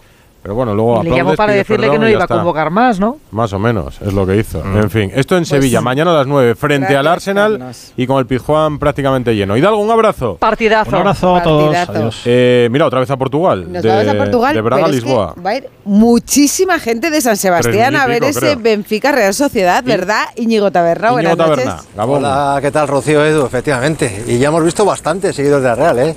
Y mañana llega el grueso de los 3.500 aficionados del conjunto blanca-azul que van a venir mañana a ver el partido en el Estadio de la Luz. Y eso que hubo más de 5.000 peticiones.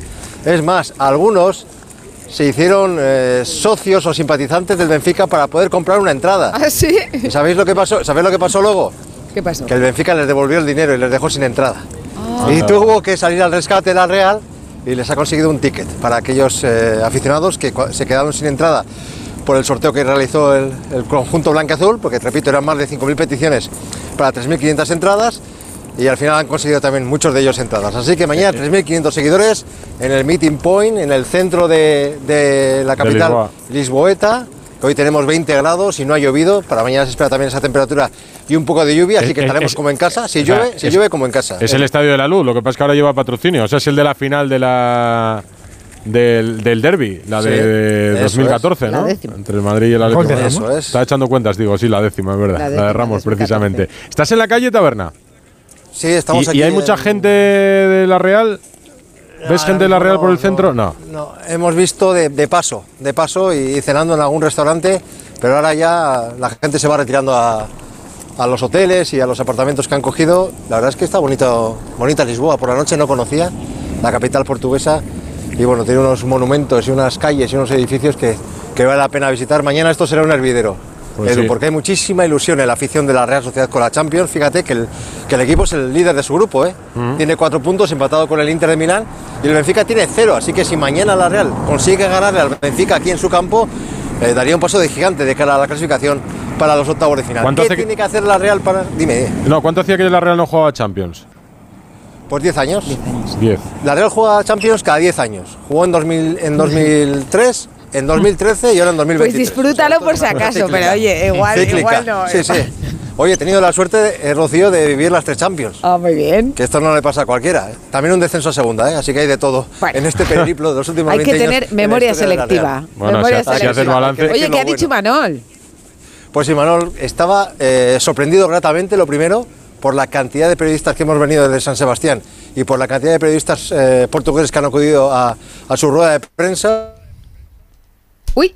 Y este es Imanol en la sala de prensa del Estadio de la Luz en Lisboa. Pues No me voy a, aquí a explayar explicando todas las virtudes que tiene el, el Benfica, porque como os digo siempre, si no, mejor no, no saldríamos, como el día del Inter.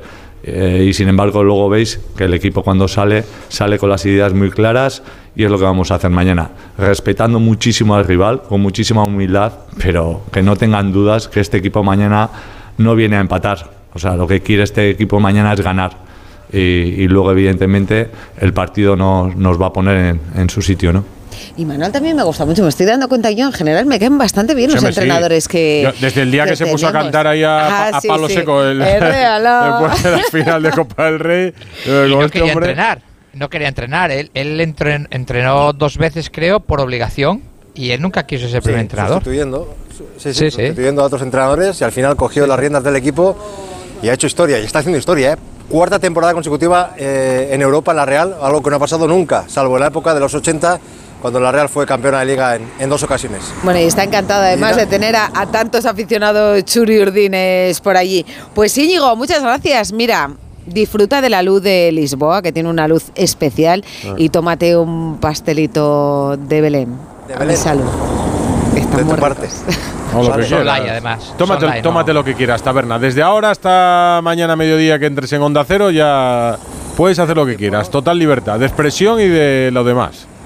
Un abrazo. No, me retiro, me retiro que ya tengo una edad. Un abrazo fuerte a todos. Un abrazo, Íñigo. Bueno, vamos a hablar del nombre del fin de semana que es Guillo. ¿Ayer visteis el partido del Barça?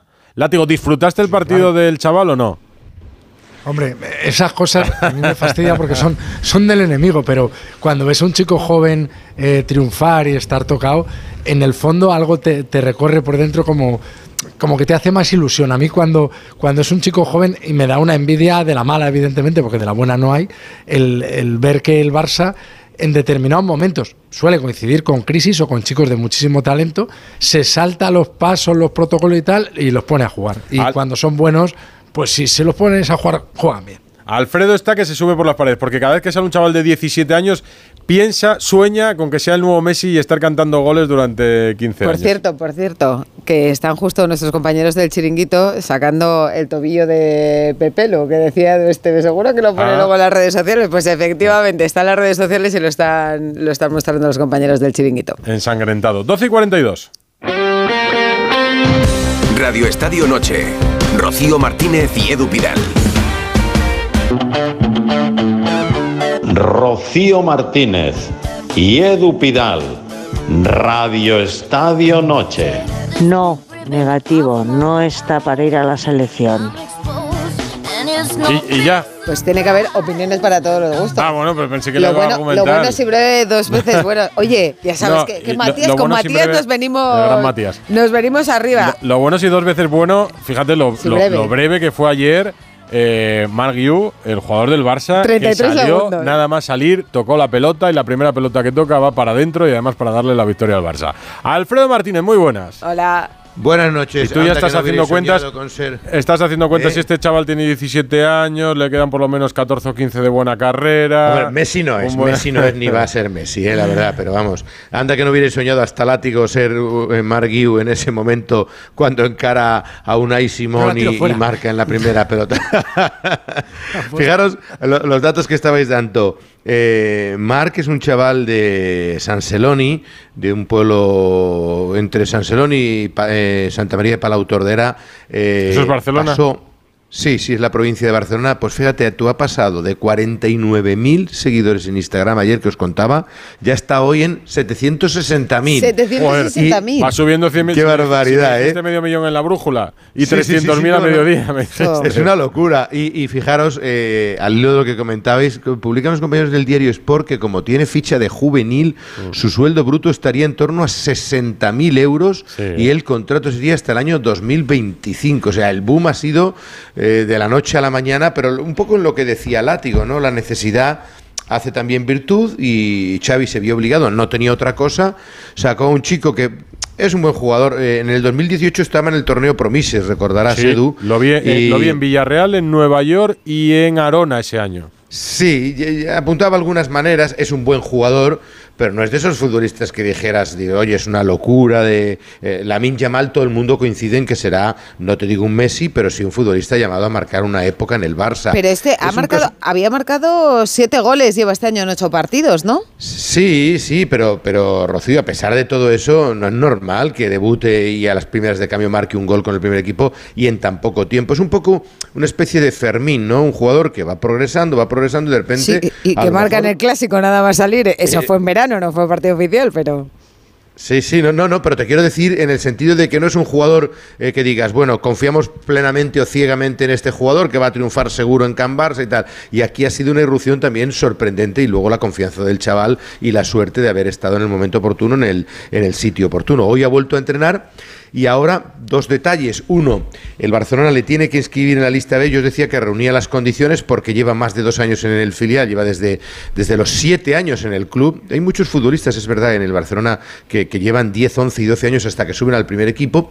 Y luego, eh, como es menor de 20 años, mañana le pueden inscribir hasta las 12 de la noche. Tiene plazo el Barcelona, van a inscribirle a él y a Héctor Ford para que ambos puedan estar el próximo miércoles ante el Shakhtar en el que es baja eh, Gaby. Y por contra, todo apunta a que le va a perder el Barcelona después del clásico y del eh, partido Ah, el siguiente. por- sub-17. Eso es, el Mundial Claro. Sub-17. Recordaréis que hablábamos de la Yamal, que, no había una especie de pacto con el Barça para que no fuera, pero Marc Guiu sí estaría en esa lista y por tanto se perdería cerca de 3-4 semanas con la convocatoria de la selección Sub-17 del Mundial. Tiene gol, eh, tiene ángel, tiene una planta. Tiene de buena uno- familia, de eh, tiene buena 1,87. familia, Rocío. Mira, yo, eh, yo creo que, que todos hemos pensado, bueno, yo no, no tengo hijos, pero, pero bueno, eh, todos hemos pensado, ¿no? Eh, detrás de esa emoción, todos los padres que van todos los días a llevar a sus chavales a entrenar, pero claro, ¿quién llega a donde ha llegado eh, y encima debutando así? Gerard López, tú te puedes hacer una idea, ¿no? ¿Qué tal, Rocío? Hola, Eh, muy Gerard. buenas, ¿Tú sí. llegaste así? No, no, tú ya venías desde abajo, ya se veía que tú ibas a llegar. seguro. Sí, yo venía bien, venía bien, pero el chico viene bien, ¿eh? O sea, Sí, sí. Decía Alfredo, decía Alfredo, es verdad que el, el perfil, yo creo que lo comentas Alfredo más que nada por perfil, ¿no? No, no es este jugador desequilibrante, que encara, que es especial, que es, que es como, como mágico, ¿no? Yo creo que es un, eh, lo, lo- vamos a definir como un rematador, como un 9. Es un 9 puro, totalmente de, de área, no puede jugar en banda, no puede jugar de interior, es un, es un chico que, que lleva muchísimos años metiendo goles en la cantera y, y es el típico 9 eh, de, de toda la vida, ¿no? de estos que, que recordamos eh, durante mucho tiempo. Pasa que llevar el 9 en el primer equipo del Barça, igual que en el Madrid, viniendo de abajo, eh, Edu, es complicado. Yo creo que es, de- es la, la posición clásica que, claro, como Boyan, como Mariano, como Soldado, como Negredo, bueno, muchos jugadores que han salido de las dos grandes canteras de España y que, y que luego es difícil asentarse, pero el chico lo tiene todo para al menos, al menos llamar a la puerta y hacer ruido como ha hecho, ¿no? ¿Es fácil gestionar ahora los días siguientes a una irrupción como la de él en un partido tan importante, marcando el gol, los tres puntos? ¿Cómo se hace eso desde la cantera del Barça, Gerard? Bueno, es, yo creo que están más preparados que, que en otras épocas. Yo creo que hoy en día ya los chicos desde muy, desde muy jóvenes vienen preparándose para la, para la irrupción. Decíais hoy, ¿no? El tema del, del- del boom de Instagram, pero es que ya 50.000 era una burrada con 17 años ya. Entonces, yo creo que ya lo van, lo van preparando y, y los chicos ya viven viven mucho más eh, al día de lo que pueda pasar. Este cuenta que Marc seguramente será amigo de, de Lamin, será amigo de Fermín, de gente que, que ya lo está viviendo y que, y que ya lo pueden ir eh, comentando, ¿no? Así que, bueno, yo lo, veo centrado al chico, las declaraciones, la, forma de, de expresarse, también eh, lo que decía Rocío, ¿no? Ver la ilusión de los padres de la hermana ayer en el campo, cómo celebraban, cómo lloraban con el gol, hace que, que todos pensemos que es una familia estructurada y que, y que tienen la humildad por, por bandera desde muy pequeñitos. Son, ¿no? son casi vecinos tuyos, ¿no? Son casi Son de- vecinos tuyos, sí, tú decías San Celoni, ¿sabes? Yo, yo lo tengo ubicado en Granollers. Fíjate No, que no, yo no, soy no, no, él, él- no, no, no, nacido él- él cerca. vive, él- él vive en San Celoni y, eh, y la familia es de Santa María, al lado prácticamente de Granollers. Gerard es de Granollers, o sea que tú los tienes muy ubicados por ahí, ¿no? Sí, son del Vallés. Lo dejamos en Vallés. Vallés es una, una comarca, ¿no? Pues lo dejamos allí. Decías, Gerard, que están más preparados ahora, pero mm, Sí. precisamente eh, hace años no estaba esto de las redes sociales y Ya, eso a ya. veces tampoco es fácil de, de gestionar, ¿no? Ya nos destacaba ayer Alfredo eh, el subidón que, habías que había tenido, pero hoy ya más de 700.000. Y estas cosas a veces eh, son complicadas. Sí, Rocío, yo ahí es donde le, le haría más, un poco más de, de atención, ¿no? Yo cuando, los años que entrené al filial, hablamos del 2015 al 2018, uno de los grandes temas que yo siempre encaraba en el vestuario y, y con los chicos un pelín mayores que Marc, pero alguno ya con edad juvenil que entrenaba conmigo, era el, el cómo controlar, el cómo, el cómo eh, bueno, eh, tener un poco de, de- de atención con, con el tema de las redes sociales, sobre todo, pues como tú dices, Instagram, Twitter, co- cosas que pudieran escribir o, o subir ellos que luego les pudieran venir en contra. Bueno, un poco la gestión que, que hoy en día también muchos tienen community, manager y, y, bueno, seguramente tengan eh, gente que les, que les pueda velar por todo Sí, esto. claro. Además le lleva, por ejemplo, el mismo repre que llevaba eh, pues a David Silva, por ejemplo, por nombrar Ah, a sí, un eh, gran no sabía, no futbolista. sabía, no Sí, sabía sí. quién era el, el repre. No, pero que hoy en día, fíjate que, que es, un, es un tema añadido a, a todo lo que se cuidan los chicos y a todo lo que, lo que se deben, pues las, las redes que ni Esteban ni yo pues, existían en nuestra época, pues hoy en día es un tema muy a tener en cuenta. Por todo lo demás, Rocío lo veo un chico centradito y que, y que está acostumbrado ya también a moverse en, en- en- en escenarios y y en eventos importantes, porque hoy en día eres juvenil, juegas la Youth League, ahora decís que se va al Mundial Sub-17, llega, lleva ya años jugando con la selección española, es decir, que no, no, es que no es que el chico no tenga experiencia, no es que el chico venga de jugar en, en- en campos de tierra, Ya, ya, ya. o, ¿sabes? No, el, el- el chico- el- estos, ch- estos chavales, Gerard, tú lo sabes que has estado en cantera. Bien estos chavales- sí, no, son los sí. más famosos de su colegio, de su Totalmente, barrio, de su pueblo, totalmente. de las categorías inferiores. Entre los jugadores nacionales de esa edad son súper conocidos. Llevan en Sí, la selección sí, española desde categorías inferiores. O sea, que es verdad Ujú. que el boom del primer equipo es el boom del primer equipo. Eso es irrepetible, pero que eh, se han manejado ya en, en un primer plano de sus entornos, Lo que pasa es que él casi se ha saltado, se ha saltado Bueno, el, juvenil de el Barça. año. Sí, Es que pero le que queda un casi año no ha estado en el Barça Atleti, yo creo que no ha sido prácticamente nunca nada. titular. No, no. Es- Esteban, me gustó mucho ayer eh, que Unai Simón, ¿no? a pesar de, de la rabia de recibir ese gol, eh, sin que le preguntaran, felicitó a- al jugador. Es que yo cuando hablo con Simón suelo escucharle porque estoy casi siempre de acuerdo con, con lo que dice, porque es muy reflexivo, dice las cosas pues como si estuvieras eh, en la calle, ¿no? Eh, y al final te haces famoso o entras en la historia por haber recibido el primer gol de, de Mark Yu. Aunque yo creo que, que con este chico habrá que tener más paciencia o su recorrido futbolístico tengo la sensación, ¿eh? por la posición, por su forma de jugar, que va a ser distinto al de la Yamal, por ejemplo, ¿no? como decía Alfredo, u otros. Es decir, que todo este subidón, que sepa canalizarlo, porque a lo mejor no tiene tanto éxito. Tanta tanto continuidad. Eh, primero porque porque la posición que juega es muy difícil triunfar en el Barça, muy difícil. Y, Os veo un ese poco 9 tibios, ¿eh? Con esta... no, a ver, Rocío, Rocío, hay que ser realista. Mira, yo, yo debuté siendo cuarto portero. ¿Qué iba a pensar que iba a jugar? O sea, eh, el, el fútbol muchas veces te coloca en un sitio que no estás preparado pa- para ello, ¿no? Y yo me acuerdo cuando debuté que Zubizarreta, yo mi primer partido entero es en Valencia. Y Zubizarreta me hizo una frase que yo la llevé hasta el final de mi carrera, que es disfruta como si fuera el primero de muchos, como así fue, o el último, como así puede ser. Es que posiblemente puede ser que Mark Yu no juegue más con el Barça. Yo me acuerdo de un portero que debutó con el Tenerife, que hizo en Riazor un partidazo, nunca más jugó en fútbol profesional en primera No, división. puede ser, porque ahora se recupera Lewandowski, el chico se va al Mundial Sub-17, vuelve, sigue con el juvenil, y de repente eh, en mayo le pregunto a Alfredo, ojalá no, eh, por el chaval, pero que en mayo le Claro, pregunto a claro, Alfredo, sí, sí. ¿y qué fue de Marguiú, de- que decidió el partido del Claro. Montjuic de aquel 22 de octubre? Puede ser. Eh, Edu, tú viste en situ a los Obama, los hermanos Obama, cuando iban a los torneos, arrasaban. Yo vi representantes allí ofreciéndoles de todo. ¿Dónde están los Obama con lo que se esperaba de ellos? ¿no? Es un ejemplo muy que a lo mejor no vale, ¿no? Porque no han jugado en primera división. Pero Mm. en la realidad, las expectativas que generas es muy difícil de cumplir, y menos en un Barça o en un Real Madrid. Me hizo gracia que can- Cancelo, ¿no? Después del partido, le dice, "Te tienes que invitar a una cena, dice, en el McDonald's. Con 17 años le pega más el McDonald's que, que Vía Veneto, ¿no, Alfredo?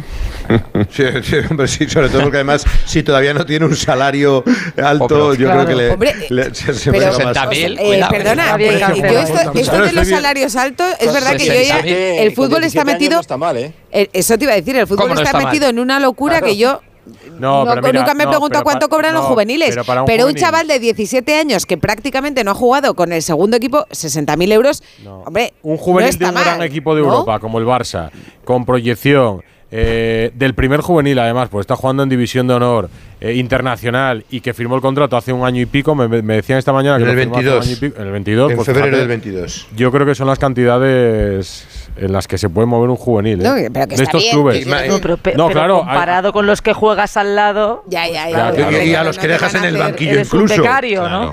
Sí, sí. No, no, Pero te da para Vía Veneto, ¿eh? Con, ese, esa- con los Sí, hombre, sí. 60.000 pa- Hombre, pa- pero pa- solo pa- falta. Sí te da, No pero todos los días, látigo, no todos los días. ¿Cuántas Alguno copas no, sí pa' que un te pagas? De formas, igual, igual le, le renueva no tardando Hombre, mucho. Por la prima- cierto, eh, con la prima del partido también, eh, que hay que tener en cuenta que ese es el salario, pero el- la prima de haber jugado el partido y haber marcado el gol le, le compensa un poquito más, ¿no? Eh, Alfredo. Ah, dale, dale. No, no, iba a decir que estoy casi convencido que estos días eh, el salario que tenga ahora mismo me parece que es lo último que le importa al chaval, que le interesa al chaval, cuando se ha abierto en todas las portadas, se abriendo prácticamente todos los informativos. Y simplemente era, bueno, pues, pues reafirmar un poco lo que ha dicho Esteban, ¿no? Es, es el problema de, de- de las expectativas que pueda generar a su alrededor, porque es que va a ser muy difícil, no que triunfe en el Barça, sino que repita los 30 segundos que ha hecho en el día de su debut. Quiero decir, eh, marcar un gol eh, que da los tres puntos a tu equipo, acaparar todas las portadas y, y- y a ver las expectativas que se generan en torno a él y cómo lo puede gestionar tanto internamente en el club como en su familia, claro, eso es evidente. Alfredo, ¿ya tienes la camiseta de los Rolling? 400 Pues, euros de sí, camiseta. sí, sí, he tenido que- la regalan. 2.999 la He tenido que- firmada. a- Alfredo se la es una chulada. Ese anuncio tenido- además que han hecho. No, pero no solo esa camiseta, hay una serie Sí, sí, sí, lo sé, lo importante, sé. ¿eh? Y Edu, no me regalan, Más ¿eh? Quisiera baratas. yo, ¿eh? Hay- Voy a dar mi dirección a ver si me llega alguna, pero no me ha llegado te llegará ninguna. una Hay de otras- promoción. hay No otras te más creas tú que últimamente la crisis es la crisis. No, pero la, la, la- la auténtica vale 2.000 y la normal vale 400 euros, ¿eh, Rocío? Luego son otras camisetas, pero ya no son las del Barça. Pero estoy de acuerdo con vosotros. Está rompiéndolo. Hoy, de hecho, la Ciudad Deportiva Tito Vilanova, el campo de fútbol de la Ciudad Deportiva, eh, estaba eh, decorado, si habéis visto, con lonas, con la lengua, con la boca de los Stones y, y han, y han amenizado ya lo que va a ser esta semana de clásico, ¿no? En las tiendas se ha vendido maravillosamente, pero todos los productos que estaban en torno a esa, a esa situación, eh, las eh, camisetas online se agotaron absolutamente. Y tened en cuenta otra cosa que es importante, que un día, si queréis, me parece un tema interesante, los coleccionistas. Hay gente que lo colecciona absolutamente Está López, todo. está López Frau que tiene. Le va a echar la familia ¿Verdad? de casa. Tiene una habitación entera llena de camisetas. Sí, pero para ellos es un fetiche, son, son cosas eh, sí. históricas y estas camisetas luego no las vas a volver a encontrar. Hombre, esta Me además dicen- es que no lleva la publicidad realmente. O sea, lleva. Sí, la- en vez bueno, de la la, de publicidad Motomami- es solo la, la- la lengua de los Rolling. Eh, De, de la de Motomami y Rocío tampoco quedaban muchas. Hace poco decían Y que todavía cierto- quedaban alguna, pero esta se va a agotar, y, seguro. ese, y ese Xavi tocando la guitarra y Ter Stegen tocando la batería. y es que Gundogan. es Mirando a cámara, ¿eh? Como mira Pero eso no me- Xavi mientras Muy va bien, tocando muy la bien. guitarra a Pero reconoced estilo, que estas mira. Estas cosas son imagen importantísima. O sea, tú firmas unirte con una de las marcas más importantes del mundo de la música de todos los tiempos. Quieras que no, salen ganando todos, ¿no? Y ahí el Barcelona pues lo está intentando explotar porque en la economía también le interesa llevarlo al máximo, ¿no? Pero ha sido bonito, sí, el día, el día Stones, como se dice, ¿no? No creo que no se dice de Rolling Stones, ¿no? De Rolling Stone. Abrazo, Alfredo. Un abrazo. No, destacaros que de cara al partido del clásico, aquí todo el mundo también espera que venga Florentino Pérez sin ningún tipo de problemas y que no ha entrenado nadie nuevo. Es decir, de momento seguimos con las sensaciones negativas de que puede recuperar muy pocos futbolistas para el partido del próximo sábado. Así que ya os iré contando en próximos días. ¿Te Pues gustan los Rolling, antes el Gerard? miércoles Sí, el Barça Sactar. ¿Te gustan No, los Rolling? Era más, de, No. era más de los Beatles que, Los que Beatles. de los Ah, Rolling. busca uno de los Beatles para hoy, que no le hemos preguntado a Baraja Ay, a una Baraja, canción que para terminar. olvidado, Pues pues uno de los Beatles se la dedicamos a Gerard a la una y media. Gerard, claro que que. A ver, a escuchando. ver. Abrazo, Gerard. Gerard. Muchas Abrazo a gracias. todos. Abrazo, Alfredo. Jano. Hasta mañana. Jano Mori, muy buenas. Buenas noches. ¿Cómo está el Atlético de Madrid? Que también juega el miércoles y tiene Y un con otra camiseta chula y, en, y en otro pedazo de estadio como es el de Glasgow. Así es, Rocío, con una camiseta que va a hacer honor a la equipación que vistió el Atlético de Madrid hace 50 años, en abril de 74, en esa semifinal, la famosa batalla de Glasgow. Camiseta roja, pantalón azul y medias rojas. Por cierto que el club ha invitado a dos jugadores que estuvieron ahí, Bermejo y Cacho Heredia, que van a viajar con el equipo. Cacho Heredia, toma ya. Cacho Heredia, sí. Que lo- la noticia es que fue uno de los que no fue expulsados. Que hubo tres expulsiones y luego una batalla campal con la policía por medio, etcétera, etcétera. Pero bueno, esta es otra historia. Es eh, un equipo del Atlético de Madrid que está en un buen momento de forma, que está liderando el grupo de la Champions y que mañana quiere salir, pasado mañana quiere salir de Escocia, pues que en la misma posición, ¿no? Primero de grupo. Eh, mañana va a viajar el equipo a las 4 de la tarde. Va a entrenar en la capital de España a las 10 y media de la mañana en la ciudad deportiva. No va a entrenar en el escenario del encuentro.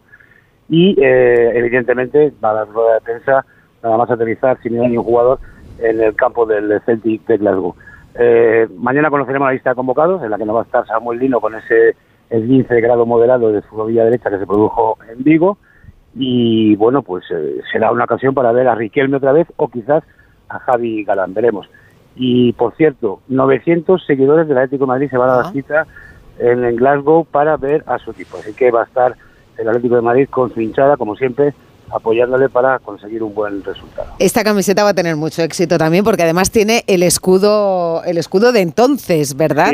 Que ya sabemos que el nuevo no gusta nada, que este es el último año que, que se lleva y además el precio es el mismo de las camisetas normales, que creo que son 95 euros, ¿no? Correcto, Rocío, y además eh, ha tenido, como tú estás diciendo, muchísima aceptación entre los seguidores del Atlético de Madrid. Así que seguro, seguro que se van a vender. Va a aparecer España, el Atlético. Sí, sí, exactamente. Bueno, la España de antes que vestía así, ¿no? Ahora ya.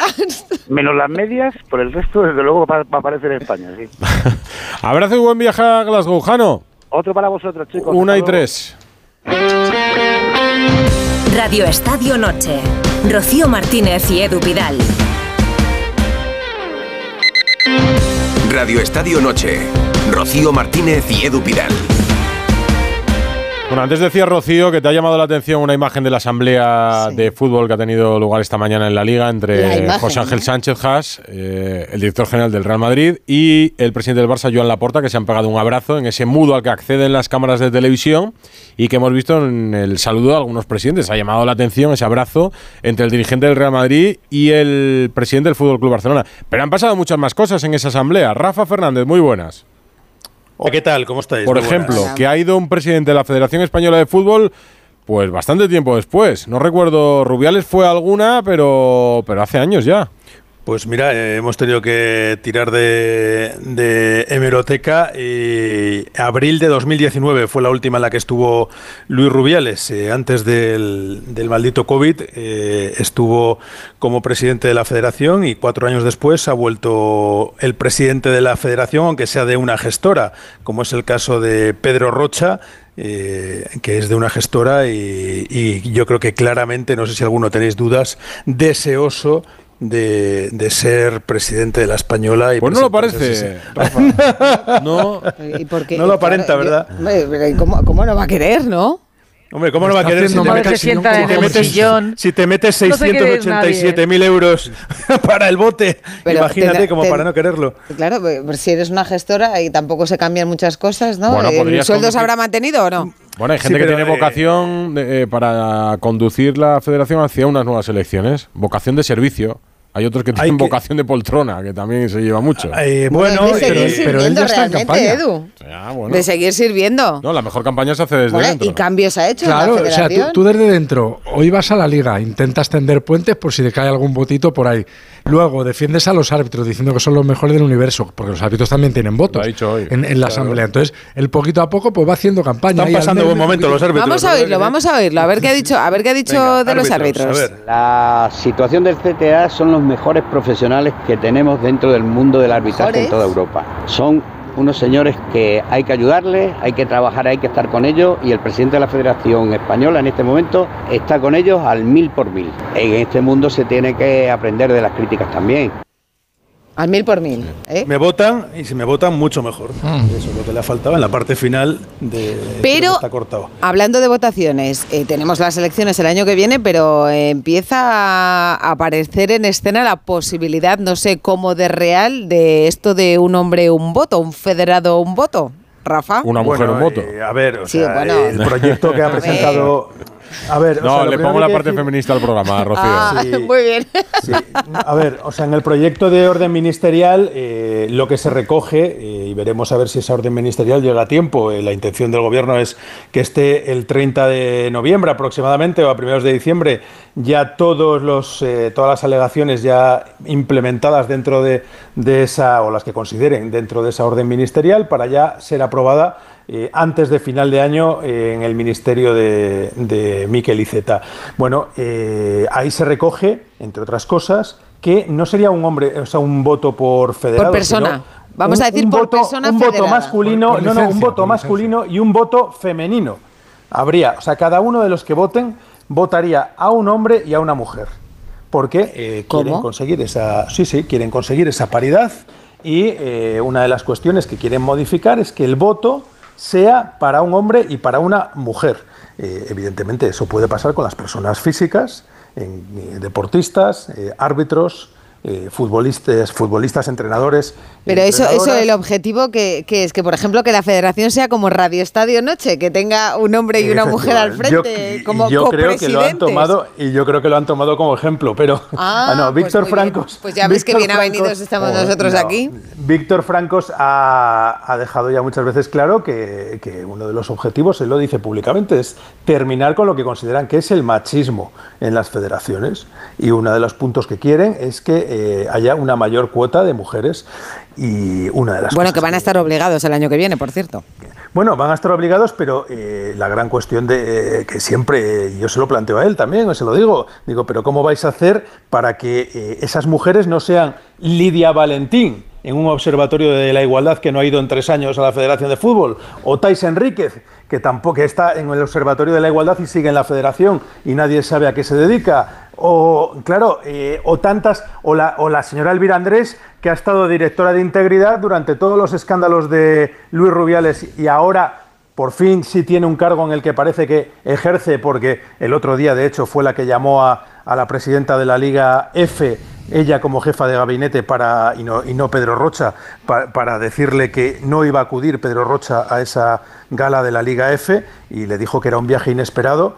Según mi información, eh, era el cumpleaños del presidente de la Real Federación Española de Fútbol, el viaje inesperado, con lo cual, bueno, eh, Bueno, es inesperado, que- el cumpleaños inesperado, inesperado no suele sí, ser. Yo, yo es verdad que siempre cuando, cuando se habla de esto de, de mujeres, eh, las mujeres, eh, las, eh, no es que las tengan que poner, es que las mujeres tienen que tener la representación de una realidad en todos los sectores eh, de la sociedad. Pero tengo la sensación de que a veces los hombres dicen, no, no, Es para que no nos digan, ponemos mujeres. No, no tienes que poner mujeres, mujeres que solo estén para la cuota. Tienes que poner Déjame- mujeres déjame el profesionales que tengan una función Claro. ahí.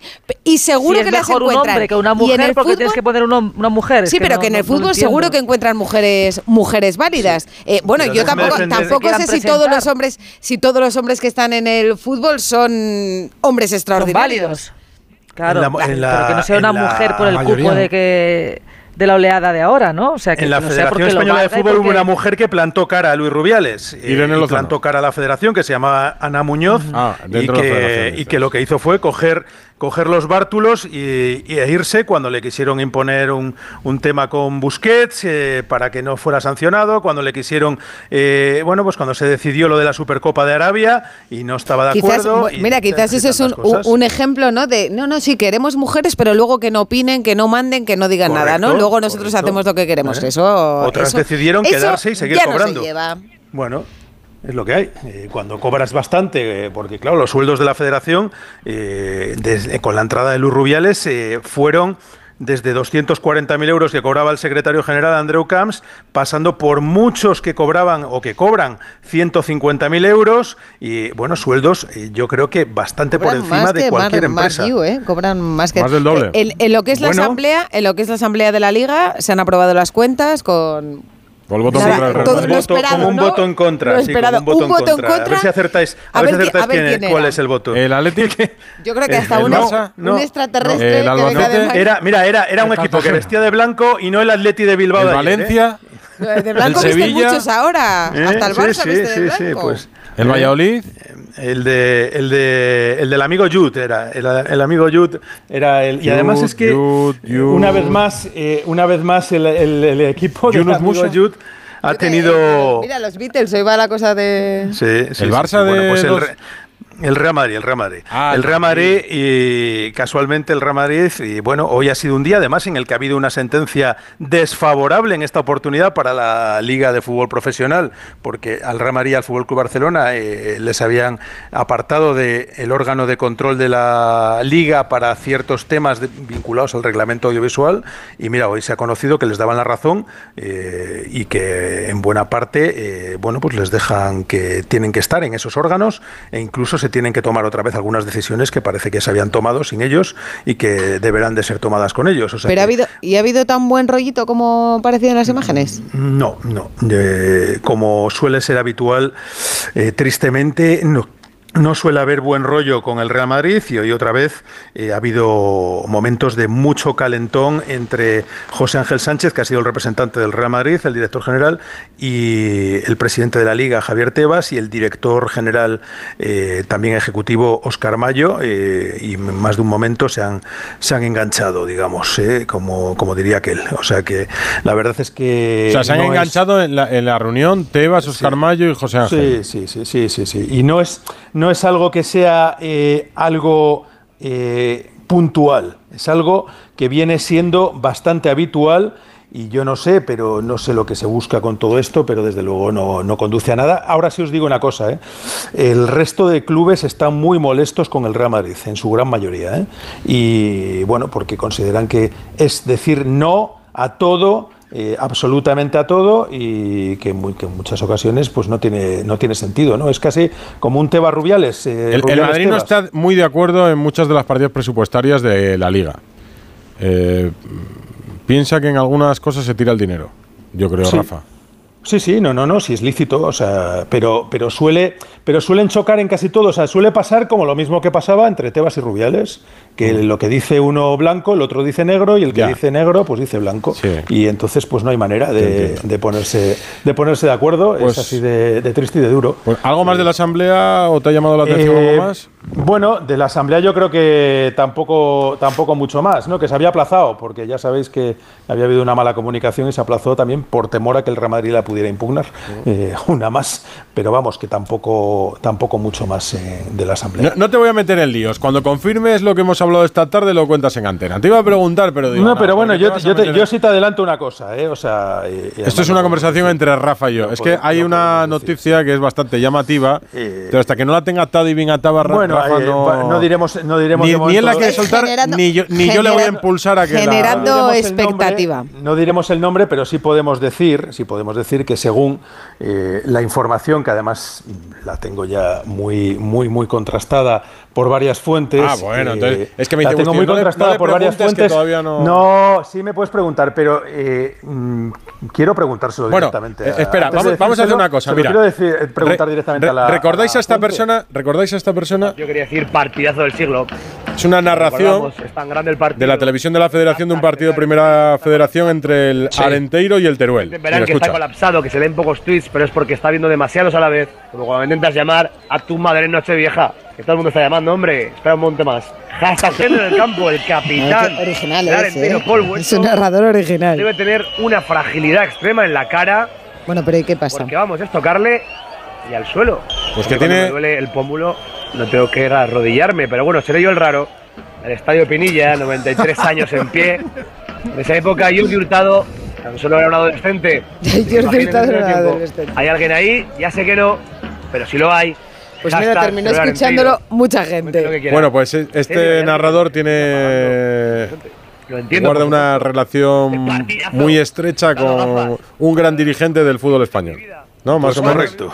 Sí, señor. Eh, es, eh, este narrador es el hijo de un alto dirigente de la Real Federación Española de Fútbol. Muy alto dirigente. Muy alto dirigente. Muy alto dirigente. las cosas de la Real literal de la Federación Española la de. Fútbol. eh, muy pronto, eh, porque además se lo voy a preguntar directamente a él, porque yo creo que es lo más fácil, ¿no? Eh, Es el camino más corto, Rafa. Sí, es el camino más Preguntar. corto. Entonces, bueno, hoy no se lo he podido preguntar, pero, pero mañana, que tenemos un día largo, pues eh, se lo preguntaremos preguntas. directamente. Pues, oye, sí. mira, y mañana nos lo cuentas aquí en Radio Y mañana os lo cuento. ¿eh?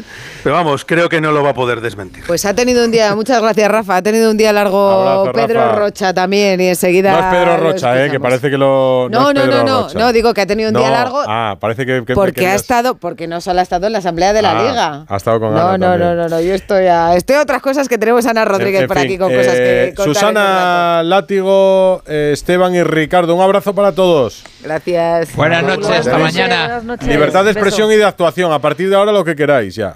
Buen cebo habéis tirado con el narrador este, ¿eh? Atenta a las consecuencias. Os libero delante.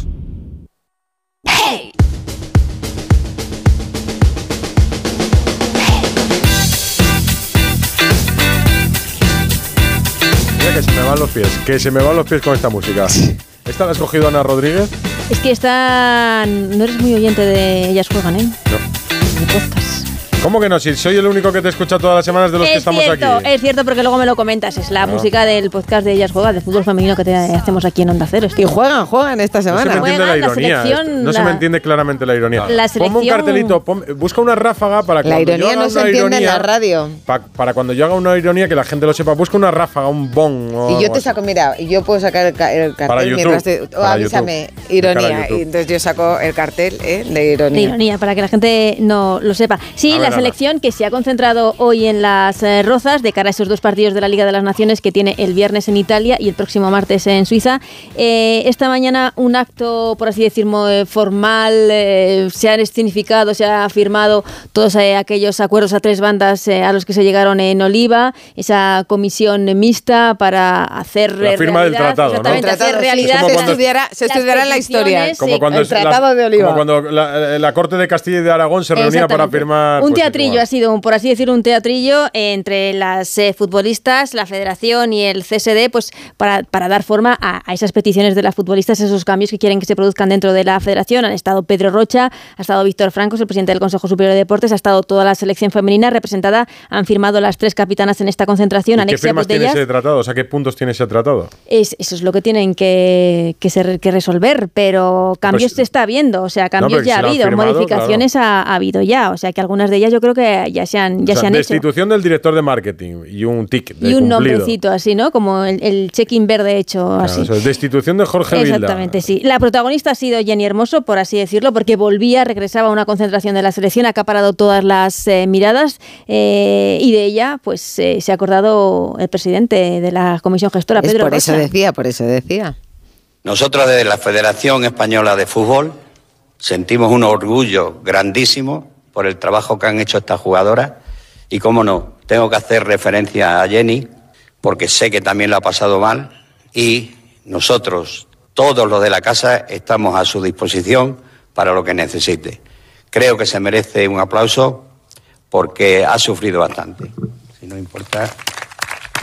Si no os importa, y se- ese, ese aplauso se lo pedía a las jugadoras que estaban detrás de él. Todo que parece que queda muy bien, pero eh, en realidad no, no ha quedado tan bien porque eh, se ha dado la vuelta buscando a Jenny Hermoso, no Y la veía por ningún lado. sitio y es que justo estaba detrás de él y Jenny Hermoso también, Bueno, la apla- bastante seria eh, en el discurso Sí, de, ahí- de Pedro Rocha. Se le ha visto mejor eh, porque le ha aplaudido mucho el público. Cuando ha saltado al terreno de juego han empezado a gritar Jenny Jenny y ella ha sido una de las futbolistas que se ha acercado después. Y esta tarde, que, como digo, ha sido la auténtica protagonista. A las 7 de la tarde ha habido un entrenamiento a puertas abiertas para todos los aficionados que quisieran eh, acudir. A pesar de la lluvia, ha acudido bastante gente a, a- ver ese, ese entrenamiento y la más aclamada ha sido Jenny Hermoso, que además se ha hinchado a firmar autógrafos después de- del mismo. Y la- que la gente tenía muchas ganas de verla, de verla de nuevo con la selección. Pues mañana nos cuentas. Oye, lo que no sé si, si las futbolistas del Real Madrid han llegado en sus coches nuevos ya. Eh, no han llegado sus coches nuevos, pero tienen coches nuevos. ¿eh? Pueden presumir de, de coches nuevos porque tanto el equipo masculino como el femenino ha recibido el regalo del patrocinador eh, del Real Madrid.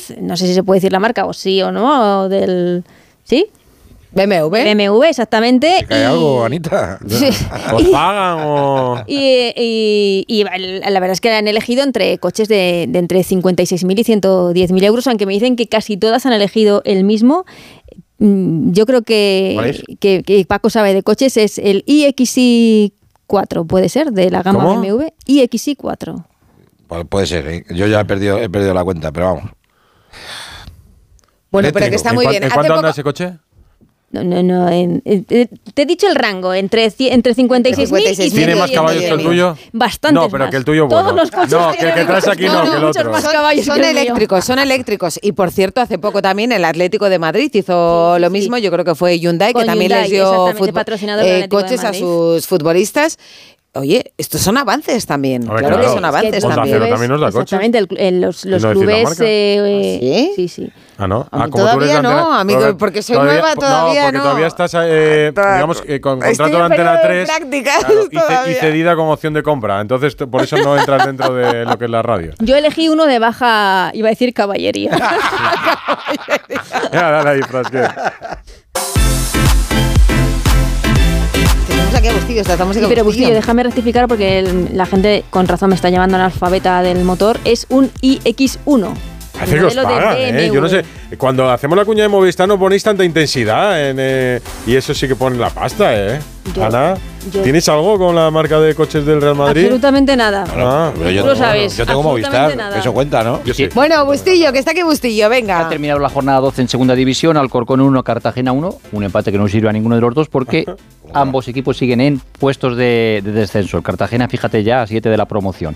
Mala suerte para Arambari, el jugador uruguayo del Getafe. Se lesionó el sábado en el partido Getafe-Betis y hoy, según ha comunicado el Getafe, rotura parcial menisco externo, afectado también el ligamento cruzado anterior de la rodilla, en fin, 7-8 meses de, baja toda la temporada. En la Premier, el Tottenham ha ganado 2-0 al Fulham y se convierte en líder en solitario. Aventaja en dos puntos al City y al Arsenal. Después de nueve jornadas, el Tottenham líder de la, de la Premier. Y la prensa inglesa habla de la posible destitución esta misma semana de Iraola. El que fuera entrenador del Rayo Vallecano la semana pasada todavía no ha ganado en las nueve jornadas, lleva cuatro derrotas. Con lo bien que lo hizo aquí en el Rayo. Pues eh, de momento, fíjate, solo tres puntos de tres empates, ha perdido los cuatro últimos partidos y hoy el Daily Mirror, por ejemplo, decía que solo faltan días para que se confirme su, su destitución. Así que veremos a ver el futuro de, de Iraola. Y antes que hablabas de dinero, lo que cobraban los juveniles, pues hace poco la NBA han sacado un avance de la renovación de Antetokounmpo. 60 mil dólares. Eso es palabras mayores. A la hora. ¿Eh? No, no sé el cálculo. ¿Has hecho ya... Sale algo así números? como 62 millones por temporada. 62 millones por temporada. 62 millones, creo que serán de dólares por temporada. Hombre, no, de euros no va a ser, ¿no? En la ¿Eh? NBA. No, es que no sé si la, la traducción cuando me ha mandado Pues Pe- eh, Pereiro. aproximadamente 5 millones al mes.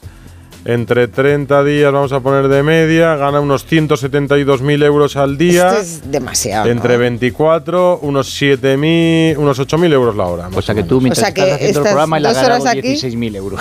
Sí, más o menos. Preocupado no está. No, no, no tendrá Y problema nosotros, tampoco. ni Mientras coche, tú duermes, ganas 64.000. y nosotros ni coche, ni ese sueldo, ni, ni Ni nada. nada. ¿Y para qué lo Pues queremos? Esa será la- el jugador mejor pagado de la, de la NBA. Ha sido dos veces MVP además, ganó una- un anillo con Milwaukee y es ahora considerado uno de los Pues mira, yo te jugadores. digo que qué necesidad, de verdad. ¿Qué necesidad? A mí me parece que está sobre. que es sobre- demasiado. sí, a, mí, a mí sí me lo parece. ¿eh? 60 Antetokounmpo. millones. No, no, te tocó un poco. Lo que quiere decir que esto, de fútbol. pero que esto luego, barbaridad. esto luego quién lo paga.